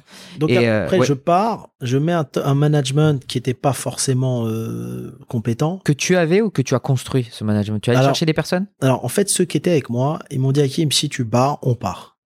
Ils voulaient pas continuer si j'étais plus aux commandes. D'accord. Donc, on a cherché d'autres personnes externes. Et c'est ça euh, l'erreur stratégique que j'ai faite. C'était des postes clés au sein de la C'était des postes clés. C'était CIO, donc DG, euh, DAF, directeur du développement et des exploitations. Tu vois. Nous, avant, on travaillait, on n'était pas beaucoup. J'étais avec Anaïs, qui a bossé avec moi. Elle a commencé avec moi. Elle avait 20 ans, euh, à Tours. Euh, elle a bossé avec moi une dizaine d'années. Euh, mon cousin. Et, et euh, 4, 5 salariés et deux personnes au marketing. Mais des gens qui étaient passionnés par la marque, tu vois. Et donc, euh, après, on a mis des personnes euh, qui étaient neutres à la marque et ça s'est pas passé comme prévu. D'accord. Et Et, donc, tu, et tu es allé chercher où ces personnes-là euh? On les a pris un peu de chez les concurrents, euh, voilà, des financiers aussi, parce Ouais, que c'est les banques qui veulent qu'il y ait des financiers alors qu'ils n'ont pas forcément le côté opérationnel. hein. Et donc c'est comme ça que ça s'est fait. Ensuite, donc ils ont, ils ont, je reviens, il y a eu des, pas mal de problèmes avec les franchisés, pas mal de problèmes avec les magasins propres, etc. C'est quoi Ça représente 25-30% aujourd'hui Ouais, ouais, du groupe 30%, Ouais. 30% du groupe. Hein. Ouais. Mais que c'est moi qui, alors les, les franchisés étaient toujours ouverts, c'est moi qui ai pris l'initiative de les fermer. Hein. D'accord. D'accord. Ouais. Je reviens aux commandes. Euh, en Donc 2000 après, après c'est 3, 5 ans? 5 ans à peu près. Cinq ans. Ouais, ouais, 5 ans. Tu reviens parce que tu vois que c'est le bordel. Je vois que, alors non, je reviens à la base pour acheter Quick. Je suis, euh, je suis, euh, je suis à l'étranger, je suis à Dubaï, je bosse, mais comme je suis un passionné de restauration, je continue à affiner mes concepts, etc. Et C'était quoi tes concepts euh, à Alors, ce on a plein de concepts. J'ai un concept autour du poulet. En fait, on a, on a, j'ai créé 20 concepts en tout. Mais déjà à ce moment-là, c'est-à-dire qu'en fait, tu avais déjà pour idée de revenir et de créer d'autres euh, d'autres marques. Alors, en fait, c'est le personnel et, euh, et, le, et, le, et le professionnel. En fait, ma mère est restée en France. Moi, je suis très famille, donc je voulais être plus proche de, de, ma mère. Euh, Forcément, nos parents prennent de l'âge et il faut être plus proche. Et voilà, donc je prends, je prends l'initiative de revenir. Et là, je me dis, il y a un tournant. J'ai l'information comme quoi Quick est à vendre. Groupe Bertrand qui a racheté Quick vend. Moi, à côté de ça, je, je, j'ai développé plein de marques et je dis on va faire un groupe. La vision de départ était bonne. Je me dis la vision de départ c'était de faire du halal, pas le mettre en avant, de faire un groupe consolidé, d'atteindre un milliard de chiffre d'affaires. Quick est à vendre, on arrive. Je m'adosse à un fonds anglais et à un fonds émirati, Qatar, qui est Mubadala. Juste avant d'aller sur ça, tu voyais déjà que le marché se concentrait. Parce Oui. que groupe Flow, qui devient groupe Bertrand, Oui, filiale à 80%, je crois. oui. Donc tu vois déjà qu'il y a une grosse concentration. Bah, groupe Bertrand, euh, il, se développe, il Ouais. reprend Quick, Ouais, c'est ça. Ils ont la master franchise Burger Bur- King. Burger King. Il transforme 300 Bu- Quick en Burger King. Ouais, c'est ça. Et c'est quelques années après qu'il reprend Flow. Il reprend la, la- Voilà. D'accord. Il sort Flow de bourse en fait. Ouais. Flow était en bourse, il sort, il y avait de la perte, il récupère à la casse, d'accord. Et en fait, si tu veux, moi avant ça, je prépare mes 20 marques. J'ai mes 20 marques, j'arrive pour Quick. Quick, c'est euh, un dossier M&A qui est compliqué. Ça, c'est à vendre 200 à peu près 230 millions, d'accord? Et là, on travaille 240, ouais, je crois que ça c'est c'est sorti. 237. Ça, c'est vendu. 237. Voilà. Et Ah, euh, je- juste sur la partie M&A, parce que je connais bien le métier, Ouais. euh, tu as été contacté par les banques d'affaires directement? Alors, Comment tu as eu l'info? Alors, comment j'ai eu l'info? C'est un dossier que je suivais. D'accord? Je suivais. Ouais. Et après, il y a un ami qui me dit Hakim, ça va être le moment. Ça va être le moment. Il me dit Bon, il me dit faut que tu sois près du truc. Il faut qu'on bosse. Donc, faut que tu sois près du truc si tu veux le dossier. D'accord?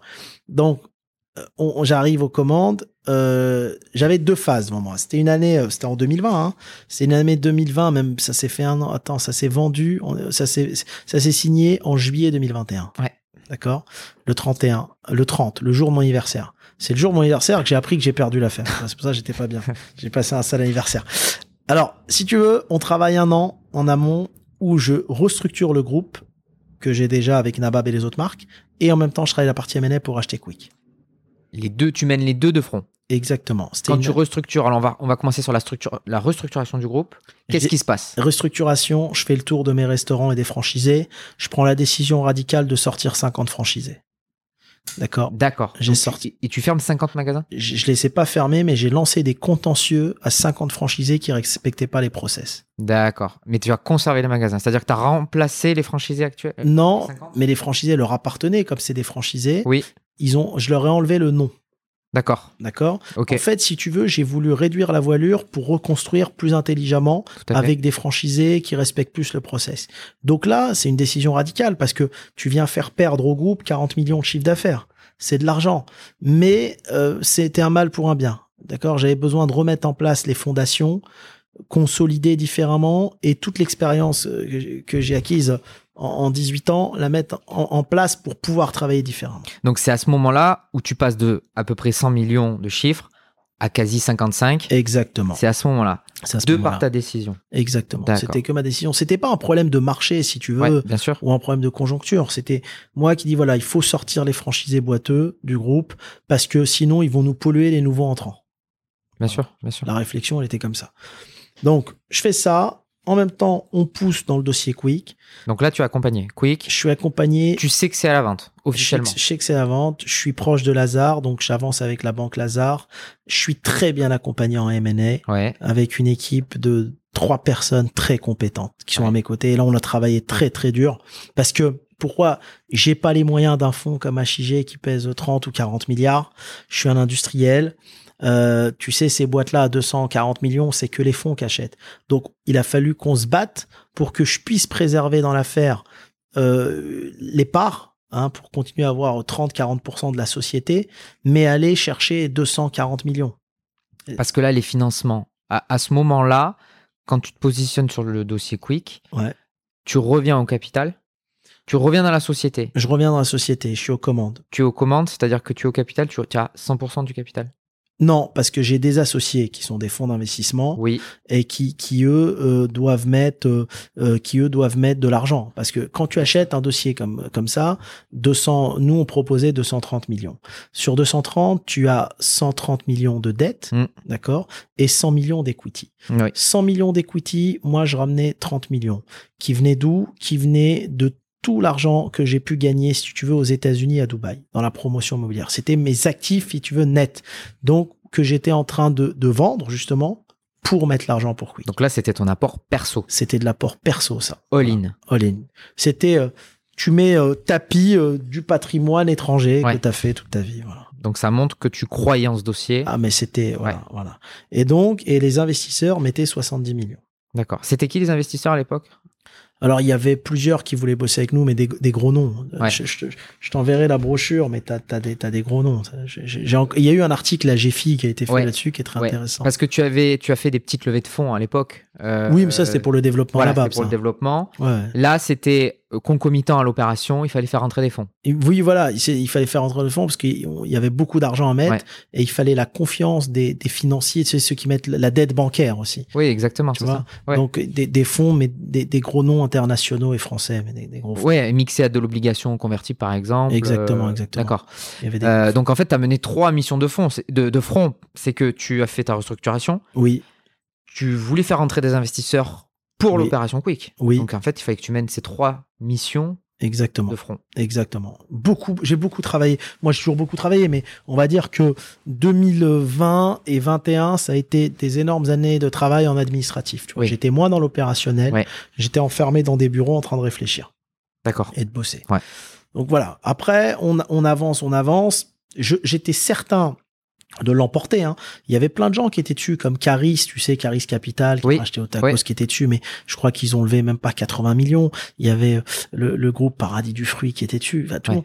Et en fait, compte, on était les seuls à amener une offre aussi importante. À 230 millions, on était, je crois, au double de la deuxième offre.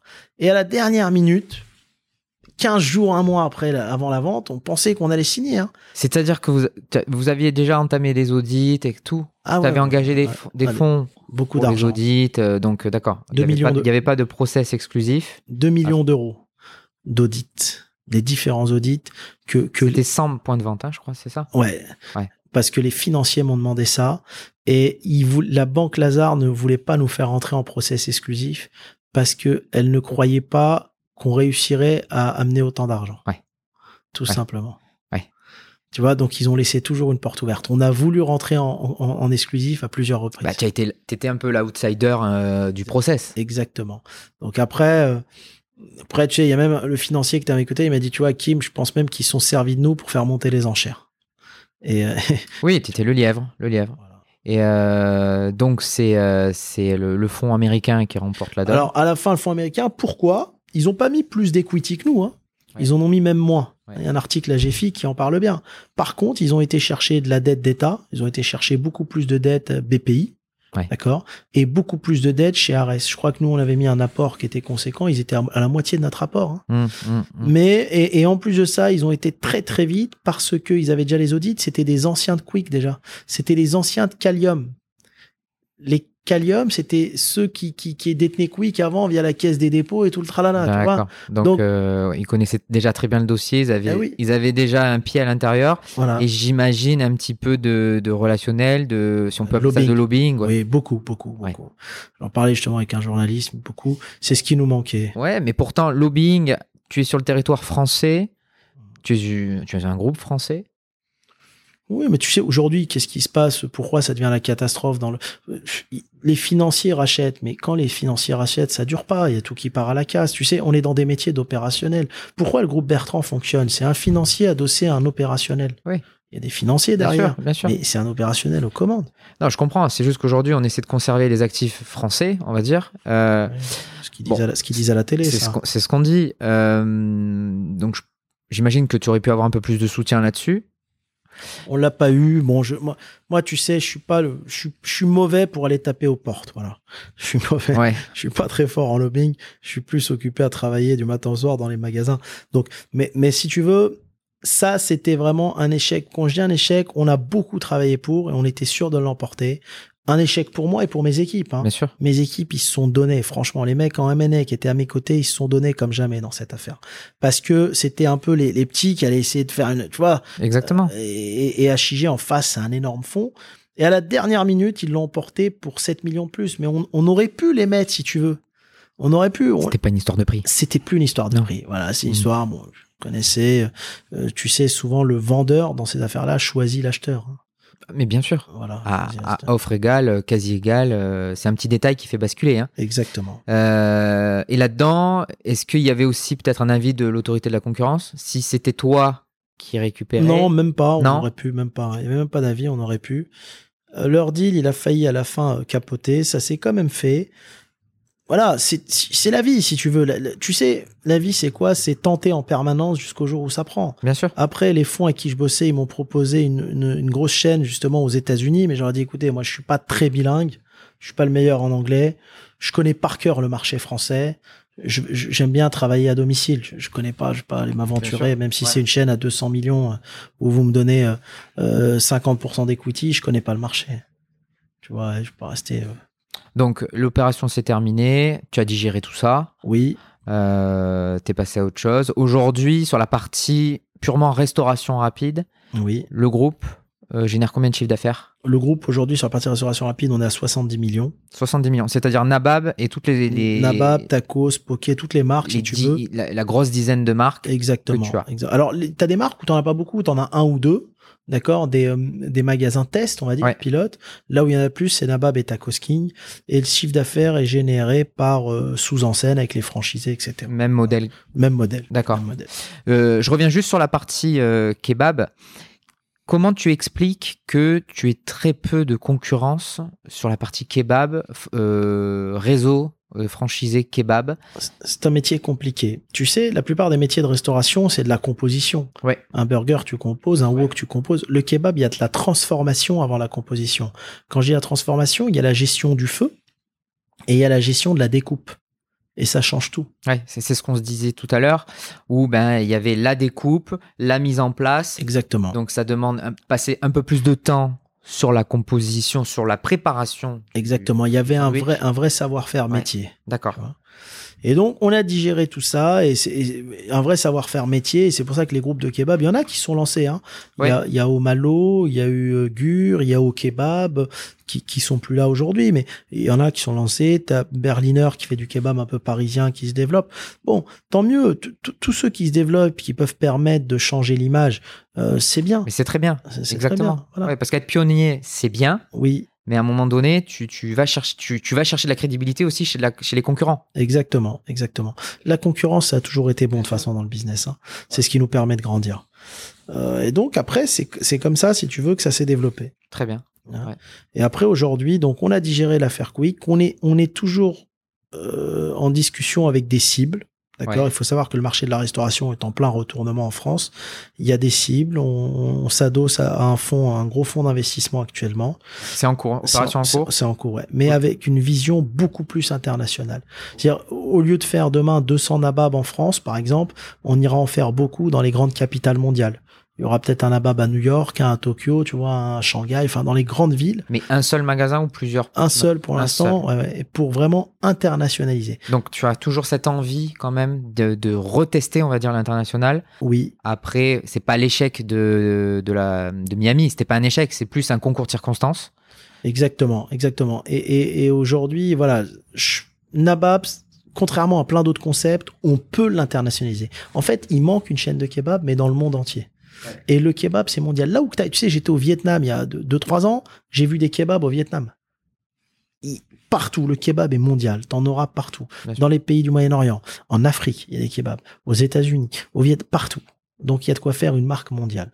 Voilà. Et c'est, comme je dis, je l'ai créé à 19 ans, c'est mon bébé. Si demain je développe pas cette marque de mon vivant, euh, bah ça sera euh, mes enfants. Mais ça continuera. Tu vois, j'ai pas fait cette marque pour l'argent. Bien sûr. Si, si je veux gagner que de l'argent, il y a d'autres business plus rapides avec les startups où tu veux prendre beaucoup d'argent facilement. hein. Tout à fait. ouais. Ça, c'est vraiment. euh, Non, mais c'est ton moteur hein, depuis tes débuts, donc euh, Voilà. c'est c'est- prouver le concept en fait. hein. Exactement. euh, depuis le début. hein. Exactement. Et, euh, et ça aussi sur les autres, sur tes autres marques, sur le tacos par exemple, où là tu suis juste un phénomène de mode. euh, On développe, on a de la demande de franchise, ça fonctionne. Il y a des, il y a des opérateurs franchisés qui prennent un tacos, qui arrivent à faire un million de chiffres. Ouais. Ils font 150 000 d'EBITDA, c'est bien. Ça, T'es numéro 2 aujourd'hui en France. hein? Je suis numéro 2 Derrière après. au tacos. Ouais, derrière au tacos. D'accord. Ça marche bien. Et ça. la food plutôt italienne, je sais pas, pizza. Pizza, il y a beaucoup de concurrence, Ouais. c'est très concurrentiel. Maintenant, on est dessus, faire un beau concept avec de la pizza au feu de bois. Pour moi, la, la bonne pizza, c'est au feu de bois. Sinon, c'est pas bon. Mais euh, il y a de la place pour tout le monde. Ouais. La. Je pense, dans les années à venir, en France, il y aura plus de restauration assise. Tu auras soit de la restauration rapide, avec une offre casual food qui monte en gamme, mhm. et des restaurants ambiance à thème. C'est un restaurant, tu sais, qui monte crescendo, qui font en même temps resto, boîte de nuit, chicha, tu vois. J'y crois à ça, mais pas des restos. Enfin, je, je- ça aura pas de sens d'aller manger dans un resto euh, normal de viande comme ça. Ouais, d'accord. Ça, j'en suis certain. Donc ça, c'est les ambitions du groupe euh, à court, moyen terme? On va aller très très vite. On va accélérer. Euh, je suis pas euh, là pour pour dormir. J'ai 38 ans. Je me donne euh, 4 ans pour aller très très vite. 4 ans. Voilà. Et après? Après, je, je- je- tu sais, je, sais pas que je suis fatigué, mais j'ai j'ai beaucoup travaillé. Après, je continuerai à travailler, mais différemment. Ouais. C'est-à-dire, je, vais te dire, euh, si Dieu me prête vie, hein, on sait pas, mais je peux me donner physiquement encore 4 ans où je me lève à 6 heures et je me couche à, à minuit.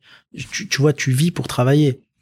Après, t'as peut-être envie de voir autre chose, quoi. Et le but, ce sera quoi? Ce sera de te détacher progressivement de, de la comment dire du- de la gouvernance, on va dire, et du pilotage du groupe, de mettre des personnes en place ou céder la totalité. Alors c'est C'est- peut-être trop tôt pour en parler. Ouais, jamais la totalité, mais je, ça dépend de l'évolution du groupe. Sais, moi, j'ai besoin d'être passionné. Si demain le groupe il est vraiment diversifié et que tous les domaines me passionnent et que je peux faire euh, 60 heures par semaine, ça suffit pour le groupe, je continuerai et je le garderai jusqu'au bout. Euh, si par contre, euh, tu vois, il ça dépend de l'évolution du marché. Ça dépend de l'évolution du Et puis marché. tu vas avoir cette impulsion aujourd'hui avec le fonds d'investissement qui va rentrer. Exactement. Il va rester 5-7 ans à tes Exact- côtés. Exactement. Euh, exactement. tu gardes la majorité? Oui, ouais. Mais vraiment aujourd'hui, ce qui me passionne, tu vois, j'ai eu ce, tu, tu connais bien le MNA, mais euh, quand tu as goûté à ça, aujourd'hui, je pense qu'on va vraiment s'orienter là-dessus. Ouais. L'objectif, c'est de racheter des grosses marques et de consolider le marché. Euh, voilà. Moi, mon but, c'est d'atteindre un milliard de chiffres en, en 2025. Donc être le numéro un sur la restauration rapide en France. Exactement. Mon, but, mon vrai but, c'est ça. C'est de faire un, un, un, groupe consolidé euh, autour de la thématique halal sans la mettre en avant parce que c'est Ouais. le marché qui progresse. Et c'est tout. hein. C'est un peu prendre ta revanche sur l'opération Quick. Oui, ouais. non, mais euh, je plaisante. Oui, non, mais la, la vie, il te faut des moteurs déclencheurs. Ouais. Tu vois, si t'es Ouais. pas un peu revanchard, tu sais, moi, quoi que je fasse, c'est pas ce que je vais gagner qui m'importe, c'est d'être numéro un. Ouais. Je déteste, pour moi, le numéro 2 n'existe pas dans les affaires. Il faut être numéro un. Mm. C'est tout. Et il faut continuer à tenter tant que tu voilà, Bien sûr. ouais. jusqu'à ce que tu y arrives. Donc au tacos, ça doit bien se tenir. Quoi. Non, au taco, c'est pas du tout. Tu sais, je connais, j'ai vu, j'ai suivi un peu le parcours des entrepreneurs hein, que je connais pas personnellement, mais c'est pas au taco, ça a déjà été vendu. Ça a été vendu à un fonds, en Kekari. C'est, moi, je suis, je suis pas un opportuniste. Je sais pas comment t'expliquer. Demain, tu viens, tu me dis Nabab, je donne 100 millions, je les prendrai pas. Je suis pas un opportuniste, je suis un passionné. Je, je, je dis, tu sais, je dis ça sans prétention, faire de l'argent, c'est facile, que ce soit en France, aux États-Unis, où tu veux. Si tu te lèves à 6 heures du mat et que tu es un entrepreneur avec le sens des affaires, c'est facile. Jamais été un opportuniste. Mon rêve depuis que j'ai 16 ans, c'était de faire un groupe autour de la restauration Oui. et de le céder. Je tu sais, j'ai j'ai une mentalité à l'ancienne. La nouvelle génération, ils veulent créer du business, prendre 10 millions d'euros et partir. Si j'avais voulu faire ça, tu sais, à un moment donné, on m'a proposé pour Nabab 80 millions, je les aurais pris. hein. Et c'était à quelle époque ça? C'était quand c'était euh, en en 2012. C'était un groupe industriel? Ouais, ouais, c'était un fonds d'investissement. Fonds d'investissement ouais. 80 millions, qui voulait te prendre 100% 100% du capital 80 millions. Je veux dire, j'aurais été un passionné, j'aurais été un opportuniste, j'aurais pris. Mais on, on vit pas pour l'argent. Je vais prendre 80 millions pour, pour faire quoi? Mais tu vas t'ennuyer à la plage. Tu sais que j'ai plein de potes qui ont vendu des boîtes 30, 40 millions, c'est leur plus gros regret. Ils s'ennuient. Ouais. Quand t'as mis 20 ans à monter un groupe, pourquoi tu veux le vendre? Bien sûr. Surtout si jeune. Ben, Bien sûr. Surtout si jeune. Non, mais c'est c'est- c'est- c'est super. Euh, un moment charnière dans ton, dans ton parcours aujourd'hui. Qui a été, bon, il y, a beaucoup, il y a eu beaucoup de tremplins au cours de ta, de ta carrière, Ouais. euh, ta jeune carrière. Euh, Est-ce qu'il y en a eu un qui se démarque quand même? Il y a eu plein de problèmes, je les ai cités, Ouais. mais, mais il y a eu aussi des belles rencontres. J'ai des gens qui m'ont aidé. Je, je peux pas dire les noms, mais j'ai une banquière qui m'a sacrément aidé. Euh, j'ai j'ai des gens qui m'ont aidé. Tu sais, quand tu vas dire à une banquière, j'ai eu tel redressement, j'ai des ATD, même dit on va se débrouiller, on va lever l'argent qu'il faut. Il y a des gens qui m'ont aidé. Il y a des bailleurs qui m'ont aidé. Il y a euh, encore une fois, tu vois, je te l'exemple d'un bailleur tout à l'heure. Euh, il y a il y a des heureusement, heureusement que que tu sais, tu peux pas généraliser. C'est ce que je dis toujours à mon père. C'est pas parce que tu as eu des problèmes avec l'administration que tu vas dire euh, la France. Non, la France a plein d'avantages. Tu as des gens bien comme partout. Il Ouais. y a des bons et des mauvais partout. Tu as des gens au grand cœur. Euh, c'est un pays qui aide beaucoup. Euh, tu sais, j'ai jamais moi aimé les gens qui profitent du pays. Tu vois, fois j'étais dans l'avion, je revenais de Dubaï, un influenceur, il me dit moi je paye pas d'impôts, je viens juste à Paris parce que j'ai la carte vitale, je me soigne et je repars. Non, C'est pas ça qui est bien. philosophie de vie. ouais. Tu, tu Ouais, comprends? Ouais. C'est pas ça. T'es dans un pays euh, où t'as immigré, il faut leur donner, il faut leur. Voilà. Moi, moi, mon but, tu sais, je me suis toujours mal compris avec ces gens-là, mais mon seul rôle, c'était de faire grandir l'économie française. Tout bien ce que je voulais, c'était ça. Bien. Moi, tu sais, quand je vais à travers le monde, je suis fier d'être français. Je dis souvent, quand t'émigres dans un pays, t'as tes origines, qui sont algériennes, mais tu dois être fier du pays qui te donne à manger. Tout simplement. Quand tu vas exporter euh, Nabab Ouais. demain dans les grandes capitales, tu vas, Français. tu vas mettre en avant ce côté Ah ouais, français. toujours. Ouais. Toujours. La, la France est très bien vue à l'international. Sur, c'est sur quoi tu vas le mettre? Sur le, la viande, par exemple? Comment tu vas faire à ce moment-là C'est un le- concept français qui est né en France. tu, tu vas rester sur la, la- la pro des matières premières? Co- Comment ça va se passer? Tu vas aller t'approvisionner dans les pays? Non, non, on envoie toute France. T'envoies toute France. Tu gardes France. exactement le même modèle. On envoie toute France. hein. D'accord. Qu'on le veuille ou pas, Nabab, c'est un destin français. Ouais. C'est tout. Donc ça, tu vas le mettre en avant. Ouais. Ok. C'est tout. Ouais. Après, y a- y j'ai toujours dit, tu sais, les meilleurs chiffres d'affaires en restauration sont en France. hein. McDo, euh, là où il fait les meilleurs chiffres, c'est en France. Ouais. KFC aussi. Burger King aussi. Bah, surtout qu'ils ont des, des, des points de vente. Ce sont les, les deux. Les, ils font partie du top 3, je crois, du, du groupe. Au, au niveau. Alors, je sais pas au niveau mondial, mais au moins au niveau européen. Je crois qu'il y a celui de Châtelet. Châtelet, c'est le numéro un KFC. Ouais. Voilà. Tu sais, je vais te dire, j'ai- entrepris, j'ai eu la chance d'entreprendre dans le monde entier. Entreprendre en France, c'est très facile. T'as un cabis en 24 heures, Oui. t'entreprends. Euh, c'est très facile. L'économie française est très puissante de par euh, comment est faite la France, la centralisation autour de Paris, son immigration aussi. T'as une immigration de consommateurs. T'as beaucoup d'Africains, c'est consommateurs. T'as des pays où t'as des immigrés qui consomment pas. Tu, tu vas prendre à Dubaï, les Bangladais, ils, ils prennent l'argent mais ils consomment pas. Ça va au Bangladesh. Ils disent des consommateurs. C'est pas des épargnants. Tu vas prendre un Africain, il vient, il gagne 5000, il va claquer 5000. Donc, si tu veux, tu as une économie qui est, qui est puissante. Mm. Euh, moi, j'ai toujours dit, tu sais, la France, si elle changeait certains trucs dans sa façon de voir les entrepreneurs, elle pourrait devenir la première puissance mondiale. Oui, parce que c'est quand même une, une économie basée sur la consommation. en. Exactement. Exact. Mais elle pourrait devenir la Elle- première puissance mondiale, Industrielle. industrielle. Si on, si on rapatrie un petit peu Mais bien sûr. toutes ces industries qui sont parties parce que euh, le modèle français euh, n'était plus approprié. Il y a tout pour, c'est pas pour c'est ce rien. qu'ils font, hein. C'est ce qu'ils tentent de faire en tout cas. Ben ouais, non, mais ils ont raison, parce que c'est le pays le plus visité au monde, t'es dans le plus beau pays du monde, euh, t'as euh, une culture, il y a, il y, a, il y a tout. Tu sais, quand tu voyages un peu dans le monde, il y a tout. Ouais. Mais il faut juste qu'il y ait ce regard vis-à-vis de l'entrepreneur, du preneur de risque, que tu disais tout à l'heure, qui doit changer. Exactement. Euh, t'as des gens, euh, je sais pas pourquoi il y a cette jalousie de se dire il a réussi, mais ils ont réussi au sacrifice de quoi? Même Bernard Arnault, qui est une des plus grosses fortunes mondiales, le dit encore aujourd'hui. Vous, vous embêtez les entrepreneurs. Bien sûr. Tu sais pourquoi? Parce qu'on ne voit que la partie visible de l'iceberg. Eh oui, mais On voit pas en dessous. Les mecs se lèvent à 5 heures du mat, ils se couchent à 3 heures, ils font que travailler. Mm. Il y a un moment, si le mec il a envie de rouler en Bentley, c'est son problème. Bien sûr. Pourquoi on- il va sortir une Bentley le lendemain, on va, on va aller le redresser, on va le plumer C'est du vol. Tout à fait. Et les fonctionnaires qui, qui, qui, qui euh, n'aiment pas ce type de profil, donc ont qu'à essayer ne serait-ce qu'une fois d'entreprendre. Une fois, Ouais, exactement. et ils verront ce que c'est. Ouais, tout à fait. Ton moment de pure grâce. Alors, les pires moments, euh, pires moments, on, On les a vus. on les a évoqués. Il Ouais. mais il n'y en a pas qu'un. Moment de pure grâce. Est-ce qu'il y en a un qui sort du lot? Non. Pure grâce. Tu te le construis, le moment de pure grâce. Tu sais, il faut pas que la récompense soit trop tôt. Parce qu'après, tu t'ennuies. Ouais. Tu vois ce que je veux dire? Euh, euh, la- la- Je dis souvent que la, récompense finale doit être le, le plus, le plus vieux possible. Bien sûr. C'est le parcours d'une vie. Oui, tout à fait. Euh, avec toutes ces activités aujourd'hui, euh, comment tu t'organises au quotidien? Est-ce qu'il y a une journée type? Tu as des routines quotidiennes euh, qui te font tenir, ne serait-ce que physiquement, psychologiquement Alors- surtout après ton moment, ton moment un peu, enfin ton, trou- ton trou d'air que tu as connu pendant pendant cinq ans? J'ai toujours travaillé de la même façon. Moi, je prends jamais de jour de repos, mais je pars souvent en vacances. Voilà. C'est-à-dire que, alors, vacances, je travaille, mais Hmm. ma tante, elle me dit, tu sais, mon fils, le fait de partir et de revenir, c'est déjà des vacances. Ouais. C'est tout bête, mais euh, tu- je bosse à fond trois semaines. Après, je pars quatre jours. J'ai mon ordi parce qu'un patron, il travaille tout le temps. Mais je suis loin. Le fait de changer de pays ou de changer D'environnement. de- d'environnement, ça, Ouais. ça, ça me repose. Tu vois? Mais sinon, je travaille tout le temps. ouais. Mais sinon voilà, tu, tu ne coupes jamais. Non, j'ai jamais coupé en 18 ans. Ouais. Alors que tu pourrais. Aujourd'hui, tu as les équipes en place. Oui, mais pourquoi faire? Qu'est-ce que tu veux que je fasse d'autre? Réfléchir à d'autres projets. J'ai grandi avec un père qui me dit on va mourir debout. Il faut travailler jusqu'à la mort. Donc si tu veux, j'écoute ce qu'il m'a dit. Hein. J'ai travaillé. Donc pas de mentors qui t'ont Non.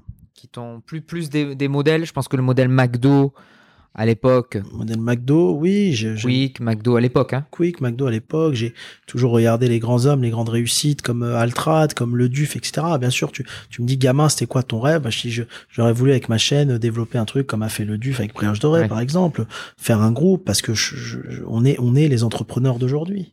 Et euh, tu, tu as cité moi d'Altrad, donc une très belle réussite euh, Oui. venue de l'immigration. Hein. Oui, Euh, et lui-même dit dans un, dans un long entretien euh, qui- qu'il a fait que en fait les, les personnes ve- venues de l'immigration ont plus de, de, de devoirs que de droits.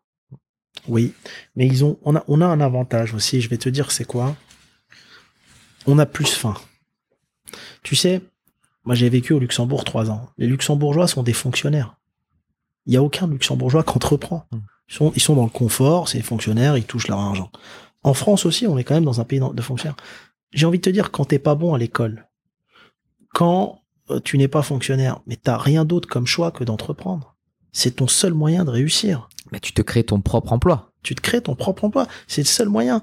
Et je dirais que les gens issus de l'immigration sont plus propices au sacrifice. Exactement. Tu vois? Ça. je, quelqu'un comme moi ou d'autres, hein, on va pouvoir travailler 15 heures par jour pendant 10 ans, on s'en fout. Ouais. Parce que le but final, c'est de réussir. Celui qui a eu la chance de venir dans un pays développé, parce que tu sais, les pays du Maghreb, l'Afrique, ils donnent pas la chance aux gens de réussir. Dire, t'as les grandes familles qui tiennent le, qui tiennent l'économie nationale et c'est fini, quoi. Donc, t'as la chance d'être dans un pays où il y a quand même plus de liberté. Si t'es là et tu perds ton temps à, à surveiller les murs de ton quartier, ça sert à rien. T'as des gens, tu sais, ils restent dans leur zone de confort. Bien Mais sûr. non.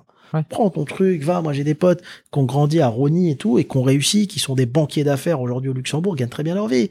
Il faut, en fait, il faut pas rester dans cette zone de confort. L'échec vient des personnes qui veulent pas se sacrifier, rien d'autre. Hein. Ça vient de rien d'autre. T'as des gens, ils veulent pas. se- Moi, j'ai plein de potes qui ont voulu entreprendre. J'écoute. Tu vas entreprendre euh, pendant deux ans, tu vas pas voir euh, ta famille. Tu vas travailler. dire, Ah ouais, mais non, c'est trop compliqué. Ce soir, il y a le foot, faut que j'aille boire le thé. Mais non, c'est pas comme ça. Et comment tu gères toi cet aspect euh, familial aujourd'hui? Tu as donc euh, tu, tu as un enfant? Oui, Euh, tu es marié? oui, ouais, ouais. Et comment comment depuis combien de temps? Euh, depuis euh, quatre ans. 4 ans. Et mais j'étais longtemps en couple avant, etc. D'accord. Et comment ça se passait? Parce que tu, en étant euh, un peu partout, tout le temps, faisant que Ben, travailler. Après, je, demain, t'es en couple, t'expliques à ta conjointe ou à ta femme, euh, c'est, je veux dire, euh, être en couple, c'est aussi euh, voir l'autre évoluer. Comment, pas, il faut pas que ça, ça brise des rêves. Je veux dire, moi, demain, ma femme, elle me dit, je veux faire ce métier euh, et ça me prend tout, tout mon temps, ça fait rien. On vit qu'une fois, Et ce même qui tu vas l'encourager à, faire ça, à dépasser ses propres limites. Par contre, Donc, dès le début, sur, euh, je sais pas moi, les, c'est vrai, les, tu dis ne pas prendre beaucoup de congés ou de pas couper. il faut se mettre avec quelqu'un de patient. C'est un choix de vie. L'essentiel, c'est de tout se dire au départ. Si tu dis au départ, moi, je suis pas là parce qu'à part travailler, ben, j'aime rien faire. Ouais. Le reste ne me plaît pas. Tu vas m'emmener en vacances dans le plus bel endroit du monde, dans une île. C'est bien, trois, quatre jours, Trois, pas jours plus. max. Après, il faut que je rentre. J'ai été plein de fois en congé, je suis rentré plus tôt que prévu parce que Ouais. ça me prenait la tête. Mais ça, ça s'explique au départ. Faut dire, j'ai, j'ai le temps ou j'ai pas le temps, quoi. Et faut que la personne accepte, c'est tout. hein. Si elle, ça s'accepte, elle, elle accepte et on s'est tout dit, bon, pas de sûr. raison. Ouais. Tu sais, moins on se voit, euh, plus on est content de se retrouver. Exactement. Ça crée le manque. Sacrément. Ouais, tout à fait. Je vais passer dans une partie euh, que, que j'aime bien. C'est, on va dire que c'est des questions un peu à, à réponse courte. Et la, la première question que je vais te poser, c'est euh, quelle est la, cita- la citation aujourd'hui qui t'inspire le plus et pourquoi? Est-ce qu'il y en a une? Alors, j'adore, je connais toutes les citations. Je suis un fan de citations et j'ai même un bouquin sur les citations. Et j'ai demandé à ma mère d'en faire une parce qu'elle m'a élevé avec les citations, ma mère. Euh, je connais, je connais les citations françaises et aussi arabes. Il y a une citation arabe que j'aime beaucoup. Je la traduis. Elle dit l'insistant bat toujours le plus fort. J'aime beaucoup cette citation parce que, euh, parce que la vie, il faut insister en permanence pour gagner les batailles de la vie. Et j'aime beaucoup la citation qui dit voilà, la réussite n'est qu'une succession d'échecs. C'est vrai. Tu et, comprends? Et tout à l'heure, tu parlais de, zone de confort, Oui, ne pas se mouiller. Si on se mouille pas, pas d'échec. exactement. On n'est pas confronté à l'échec. Et qui dit Exactement. pas d'échec, pas de réussite. Exactement. Il faut la réussite, c'est que un échec permanent. Tu vois, c'est quoi réussir? Euh, Tu sais, euh, réussir, c'est d'aller d'échec en échec sans perdre son enthousiasme. C'est ça la vraie Ouais. réussite. Tu vois, la pire réussite, c'est quand tu as fini ton projet, qu'on te dit tiens, t'as pris 50 millions d'euros, merci, au revoir. C'est pas ça la réussite. La réussite, c'est de tenter en permanence. Tu vois, il y a un moment quand tu t'es offert ce dont tu as besoin dans la vie, l'argent c'est plus un moteur. Tu vois, j'ai eu la chance de pouvoir m'offrir tout ce que je voulais très jeune. Donc, j'ai, j'ai- si tu veux, je me suis rassasié très jeune. Si tu veux une belle voiture, une Ferrari, une belle maison, un bateau, tout ça, j'ai, eu, grâce à Dieu, j'ai pu m'offrir ça très très jeune. Donc après, c'était plus mon moteur. À, à 24 ans, c'était déjà plus mon moteur, ça. Tu vois? Et en plus, quand tu gagnes bien ta vie jeune, tes potes, ils sont encore étudiants. T'as pas, tu, tu sais même pas quoi faire de l'argent parce que t'es tout seul au final. Donc Ouais. tu vas leur faire plaisir et tout, mais t'es tout seul. Ça, je l'ai eu jeune. Après, il me fallait d'autres moteurs dans la vie. Et le seul moteur, c'est le travail. Et ton entourage aujourd'hui, donc euh, j'imagine que ben il s'est fait, euh, je veux dire, il s'est filtré, on va dire petit à petit, parce que déjà tu n'avais pas la même vie que tes copains à l'époque, et euh, t'as pas eu aussi de mauvaises rencontres de par ta réussite? Non, je, je- je suis quelqu'un qui mélange pas beaucoup. Tu sais, je, je travaille, j'ai des amis proches, j'ai toujours mes amis d'enfance, de Tours, hein, que je connais depuis 30 piges, Jérémy, Dany et compagnie. J'ai des amis qui, qui, des amitiés qui sont faits au fil de l'eau, dans, dans, dans mon domaine, dans le business, dans la finance et tout. Et j'ai des amis intimes, bien sûr, euh, qui sont entrepreneurs souvent. Ouais, ouais. Parce qu'il faut qu'ils aient, ils ont le même rythme de vie, on va dire, que toi. Pas forcément, voilà, il- la même liberté, quoi. cette même Bien sûr. la même philosophie. Et tu, tu, tu te nourris d'eux, comme eux se nourrissent de toi au Exactement. quotidien. Exactement. C'est vrai que tu parles très peu dans les médias. Oui. Euh, donc je suis très heureux d'autant plus de t'avoir sur ce podcast. Mais c'est vrai que tu es quelqu'un de très discret dans Je les suis médias. discret. Même sur l'opération euh, Quick, Ouais. euh, ça n'a pas filtré ou très peu. Très peu. Je suis pas. tu vois, on me dit souvent, on me dit, on te voit à la télé, mais dans la vraie vie, on te voit pas beaucoup. Ouais. La vraie vie, en fait, on, on bosse et le peu, mo- le peu de moments de libre que j'ai, je, je profite des miens, si tu veux. hein. La famille et les amis proches. Euh, voilà, mais je et je suis pas, voilà, le, le- je suis pas le profil bobo parisien qui sort à Paris. Moi, tu sais, je suis là pour bosser. Bien sûr. Dès Mais- que je bosse pas, je suis dans la vie. Et, et en plus, euh, je fais le comparatif avec les hum, tes passages dans les. Je crois que c'était zone interdite à l'époque. euh, euh, c'est vrai que ben, face à moi, là, pour les auditeurs, euh, j'ai quelqu'un de totalement différent. Il y avait une mise en scène à la télé, Oui, oui, oui. voilà. Alors que Oui, non, là, je face à moi, j'ai un, chef d'entreprise euh, posé Je suis très différent. qui n'a rien à voir. Je vais avoir souvent mon entourage qui me dit voilà, je suis quelqu'un, me dit je suis quelqu'un très simple, j'aime l'humain moi, tu vois. J'ai monté un empire, on m'a proposé 80 millions, j'ai une montre qui vaut 100 euros parce que je te dis, j'ai jamais été attiré par ça. J'aime j'aime l'humain. Euh, Quand je voyage, je je je suis pas un arriviste si tu veux. Tu vois, j'ai eu cette chance hein, d'être élevé comme ça et d'avoir goûté à l'argent tôt. C'est une chance. L'argent, ça t'offre une chose. Tu peux juger les gens et leur comportement vis-à-vis de toi et comment tu te comportes? Il y a des gens, il faut pas leur donner de sous parce qu'ils ils- ils vrillent. Ouais. La plus belle richesse, c'est de rester simple. Moi, quand je, tu sais, encore aujourd'hui, je pars avec mes équipes, j'ai toujours été en, en, en, classe éco et je dors toujours dans des hôtels à 60 euros. Tu vois, c'est pas des trucs qui me passionnent. Non, mais ça fait partie de tes valeurs. C'est- mes valeurs. inculqué. Voilà. Et, et, et comme on dit, il n'y a pas de petites économies aussi. Il n'y a pas de petites économies. Et le patron de Subway, qui pesait 20 milliards ou je sais plus combien, euh, il était toujours en classe éco et il faisait le, le- le tour du monde. Et c'est c'est le rapport humain. Tu sais, quand t'aimes les gens, tu, moi, je suis un, un opérateur. Je peux pas laisser mon salarié toucher 1400 euros, galérer et être là avec des Rolex à 20 000 euros. Moi, ça, ça me correspond pas. Et en, être, et en étant aux quatre coins du monde en vacances. Exactement. Ouais. Il y a des gens, ça leur va. Euh, mon âme profonde, elle me laisse pas faire ça. Tout simplement. Ouais, je comprends. Mais ça, ça, tu, tu, tu, tu donnes l'exemple d'un patron qui n'est pas déconnecté en fait de son, de son quotidien. Alors qu'il y en a quelques-uns qui je, le sont. je présidais une réunion et à un moment, je, et on parlait donc des patrons et des salaires. Et à un moment, il me dit, il dit- je dis, mais vous savez, c'est comme le Titanic. Il faut qu'il y ait des gens qui rament en bas pour qu'il y en ait qui mangent du caviar en haut. Faut Bien pas sûr. les oublier, ceux-là. Et là, t'as des types donc qui sortent des grandes écoles. Non, non, mais ceux-là, ils réfléchissent pas. Non. Tu sais, il faut respecter l'homme à chaque étape. Moi, mon père m'a appris à respecter l'homme. Ouais. Tu, tu rencontreras dans la vie des gens qui sont éboueurs et qui sont très cultivés et très éduqués. Ça veut rien dire. Et j'en ai rencontré, ça veut rien dire. Chacun a sa chance dans la vie. Il y en a qui ont eu la chance d'être entrepreneurs, qui ont eu ce côté business, d'autres moins. Mais il faut jamais sous-estimer l'homme. Hein. Bien sûr. Ça, c'est important. Et la vie te le rend à la fin. La vie te le rend. Euh, Qu'est-ce qui t'empêche de dormir la nuit? Ou qui te fait un peu taper du poing sur la table euh, Je suis tellement fatigué, je m'endors direct. Moi, je c'est- le moment où tu arrêtes vraiment de réfléchir ou euh, Ma compagne, Ouais. elle me le dit, elle me dit, de- on compte jusqu'à 3, t'es déjà plus là. C'est vrai? Non, je dors direct. Ouais. Jamais eu de problème. T'as cette faculté de t'endormir vite, Ouais. euh, de dormir bien, mais de dormir peu. Je dors peu, je fais beaucoup de micro-siestes et je m'endors tout de suite. Donc tu as, tu fais des micro-siestes tout au long de la journée Mm. T'as appris à faire des micro-siestes Ouais, j'ai grandi comme ça. D'accord. Tu sais, quand, quand j'étais gamin, j'avais mon magasin de vêtements et mes kebabs à Tours. Je venais acheter les vêtements à Paris, à Aubervilliers. Et mon ami, il conduisait le Peugeot Partner et moi, j'étais derrière, j'avais mon matelas et je dormais.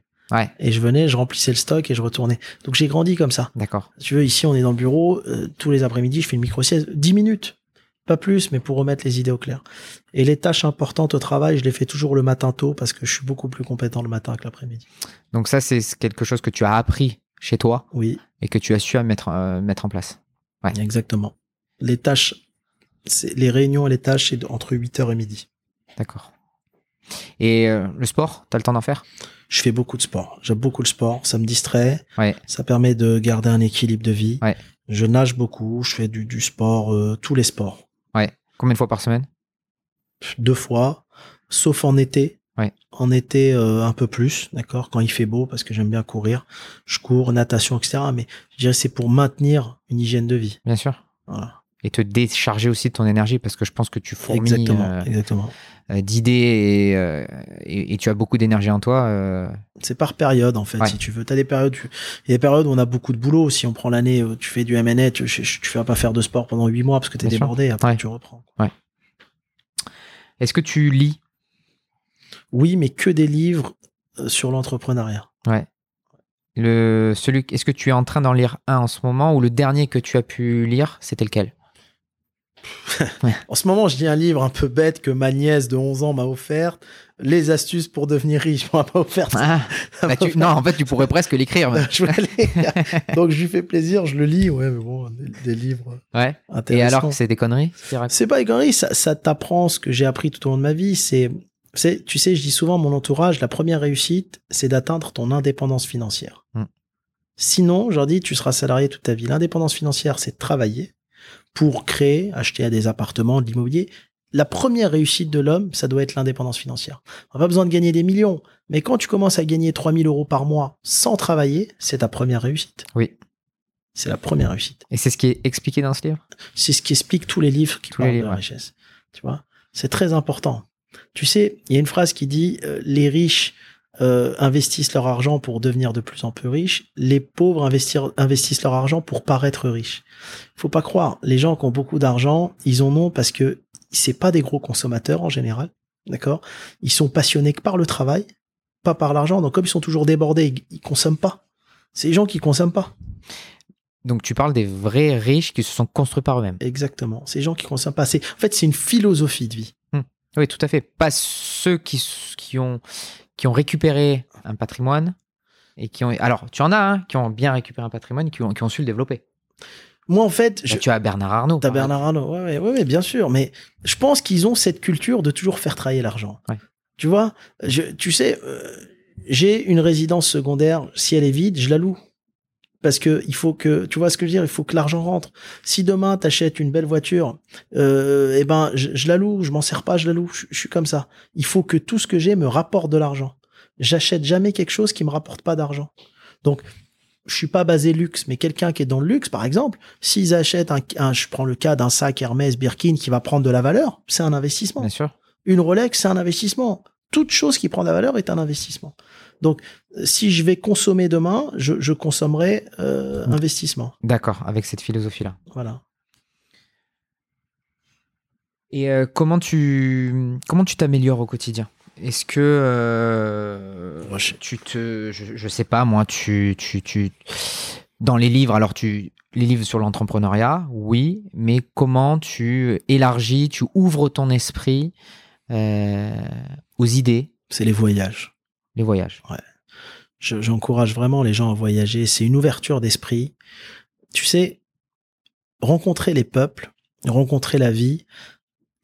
Tu t'es en France, tu regardes la télé, tu vas regarder l'Afrique, euh, l'Afrique noire, ils vont dire euh, les gamins, euh, ils sont tous malades, ils sont tous malheureux. Quand il va, t'as as, un autre regard. Tu vas voir des gamins heureux qui jouent avec un, un ballon déchiré, mais ils sont heureux.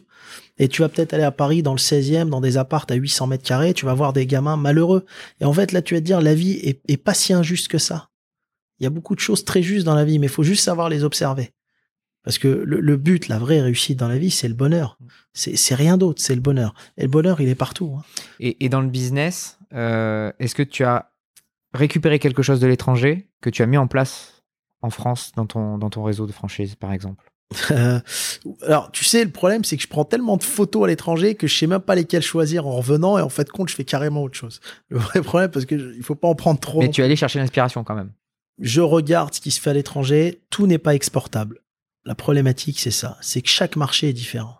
Tu vois, c'est ça le problème. Bon, à un moment donné, j'avais été au Japon, je disais par exemple à des collaborateurs, j'ai en France, à un moment donné, ils vont commencer à vendre dans les Auchan, les Carrefour, comme au Japon, euh, du fast-food et ça va tuer les, chaînes. C'est ce qui s'est passé. Hein. Donc, euh, on, voit les, il y a certains pays qui ont de l'avance. On le voit, hein, le Japon avec clairement de l'avance. Les États-Unis plus maintenant, mais oui, après tout n'est pas exportable. Hein. Le French tacos, par exemple, ça marche en France, mais qu'en France. Tu, fais ça aux États-Unis, au Japon, ils regardent. C'est comme certaines recettes chez McDo aussi que tu trouves que dans certains pays. Voilà, voilà. Mais c'est la force de McDo, c'est l'adaptation. Bien sûr. Ouais, tout à fait. Euh, et par rapport à tout ce qu'on a abordé lors de, ben, de cet entretien, euh, si tu devais apporter des changements à ton parcours ou si tu devais voir, euh, je sais pas moi, un, un, jeune qui veut faire exactement comme toi, Qu'est-ce que tu lui conseillerais euh, il S'il est à, ses débuts comme à tes débuts à toi, qu'est-ce que tu lui conseillerais Les erreurs que tu as pu commettre à ce moment-là, euh, si on peut appeler ça des erreurs. Hein. Je conseillerais de pas commencer à Tours. non, mais des erreurs. Des magasins qui n'ont pas marché, j'ai pas eu ce cas de figure-là. Souvent, c'est des problèmes qui me rattrapaient. Je lui conseillerais de, de, de, de sacrifier, d'aller au bout de ses rêves. Il y a pas de, tu sais, pour réussir, faut faire des erreurs je vais encore en faire. Et, le jeune qui va entreprendre, il va en faire et il continuera à en faire et on grandit en faisant des erreurs. Après, qu'est-ce que c'est qu'une erreur? C'est ça la vraie problématique. Qu'est-ce que c'est qu'une erreur? Il va développer un réseau de franchise, il fera toujours des magasins qui marcheront pas parce que euh, la science exacte n'existe pas. Euh, je dirais que le monde d'aujourd'hui va très vite et qu'il faut savoir se renouveler en permanence. Se remettre en question en permanence, je disais il y a dix ans que les réseaux de franchise vont se faire et se défaire à la vitesse d'un fonds de commerce. C'est ce qui est en train de se passer. Aujourd'hui, tu as vraiment, euh, tu sais, tu peux avoir une chaîne qui va exploser pendant cinq ans et dans cinq ans, t'entends plus parler. Et c'est ce qui est en train de se parler. Il, y a, il va y avoir de moins en moins de bases solides. Et je lui dirais aussi de se mettre dans les business de demain qui sont le digital. Hein. Aujourd'hui, nous, nous, on a créé un hub dans le digital, si tu veux, au Maghreb. Et je crois beaucoup au digital aujourd'hui. Rattaché au, groupe? Ouais, rattaché au groupe. Je crois beaucoup à ça. Et euh, si on va un petit peu dans le, dans le détail de l'activité euh, C'est un outil qui permet de piloter des restaurants. C'est un outil sur lequel on est en train de lever de l'argent euh, à New York, aux États-Unis. C'est un outil qui a été développé par des Tunisiens et Marocains, Algériens, les trois, des pays dont tu as beaucoup de matière grise. Si tu me dis aujourd'hui, j'ai plus mon business et je dois repartir de zéro et faire de l'argent, j'irai dans ces pays-là où la matière grise est pas chère, mm. je créerai des applications dans tout et je les vendrai aux pays développés. Tu sais, demain, tu vas en Tunisie, tu mets 10 RH et tu offres un service à toutes les boîtes françaises dans la restauration en disant on va recruter pour vous, on va s'occuper des contrats de travail, enfin, tous les tâches répétitives qui prennent la tête. Et eh ben là, tu cartonnes. tu vas faire 100 000 euros de chiffre d'affaires euh, par mois facilement euh, et tu vas faire 50 000 euros de bénéfices. Et on pose souvent la question, comment on fait quand on part de rien? Parce que tu as plein de types qui vont dire j'ai pas d'argent. Mais c'est très facile. Moi, demain, tu me redonnes un euro, je peux refaire un million d'euros en un an ça va très vite. Ça va très vite. Comment? Alors, tu travailles dans une boîte euh, trois mois, si t'es un peu tordu, euh, voilà, une boîte qui est pas carrée, tu vas au prud'homme, ils vont te donner 30 000 euros.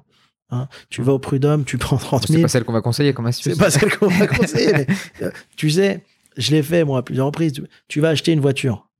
Tu, tu fais un crédit personnel, donc tu as un CDI, tu as un crédit perso, tu as ta voiture, tu prends une voiture à 30 000 euros, tu la revends quatre jours après, tu as 30 000 euros sur ton compte. Tu fais un virement sur un compte pro dans une banque, tu montes un beau dossier et ils vont te prêter 60 000 et tu as 90, 100 000 pour faire ton premier restaurant. Tu le fais évoluer en chiffre d'affaires à un million, tu le revends 500 000, tu as 500 000, tu, tu rembourses ton crédit, tu as déjà 50, as déjà 450 000 pour travailler. Et 450, tu fais un autre business, un autre business, ça va vite. Nabab, aujourd'hui, ticket d'entrée, 100 000 d'investissement? Non, Ouais. c'est un peu, c'est 250. C'est 250, Ouais, ça a évolué. Ouais, ouais. Ok. Ouais. Mais t'as plein de choses qui font que tu pars de 1 euro et que tu montes à un million très vite. Plein. On refera un podcast euh, là-dessus sur toutes les astuces. Il y a plein de choses, il y a plein. Merci beaucoup, Hakim. Merci à toi en tout cas. Si vous en êtes là, c'est que vous avez écouté cet épisode jusqu'au bout. Merci de le partager et de faire découvrir le podcast Destination Croissance à votre entourage et de mettre une note 5 étoiles ainsi qu'un commentaire sympa sur les réseaux et plateformes. Si vous souhaitez me faire partager vos impressions ou remarques, n'hésitez pas à m'écrire sur Michael, M-I-C-H-A-E-L, at destination-du-6 croissance.fr. Merci pour votre soutien. L'aventure continue. À très bientôt.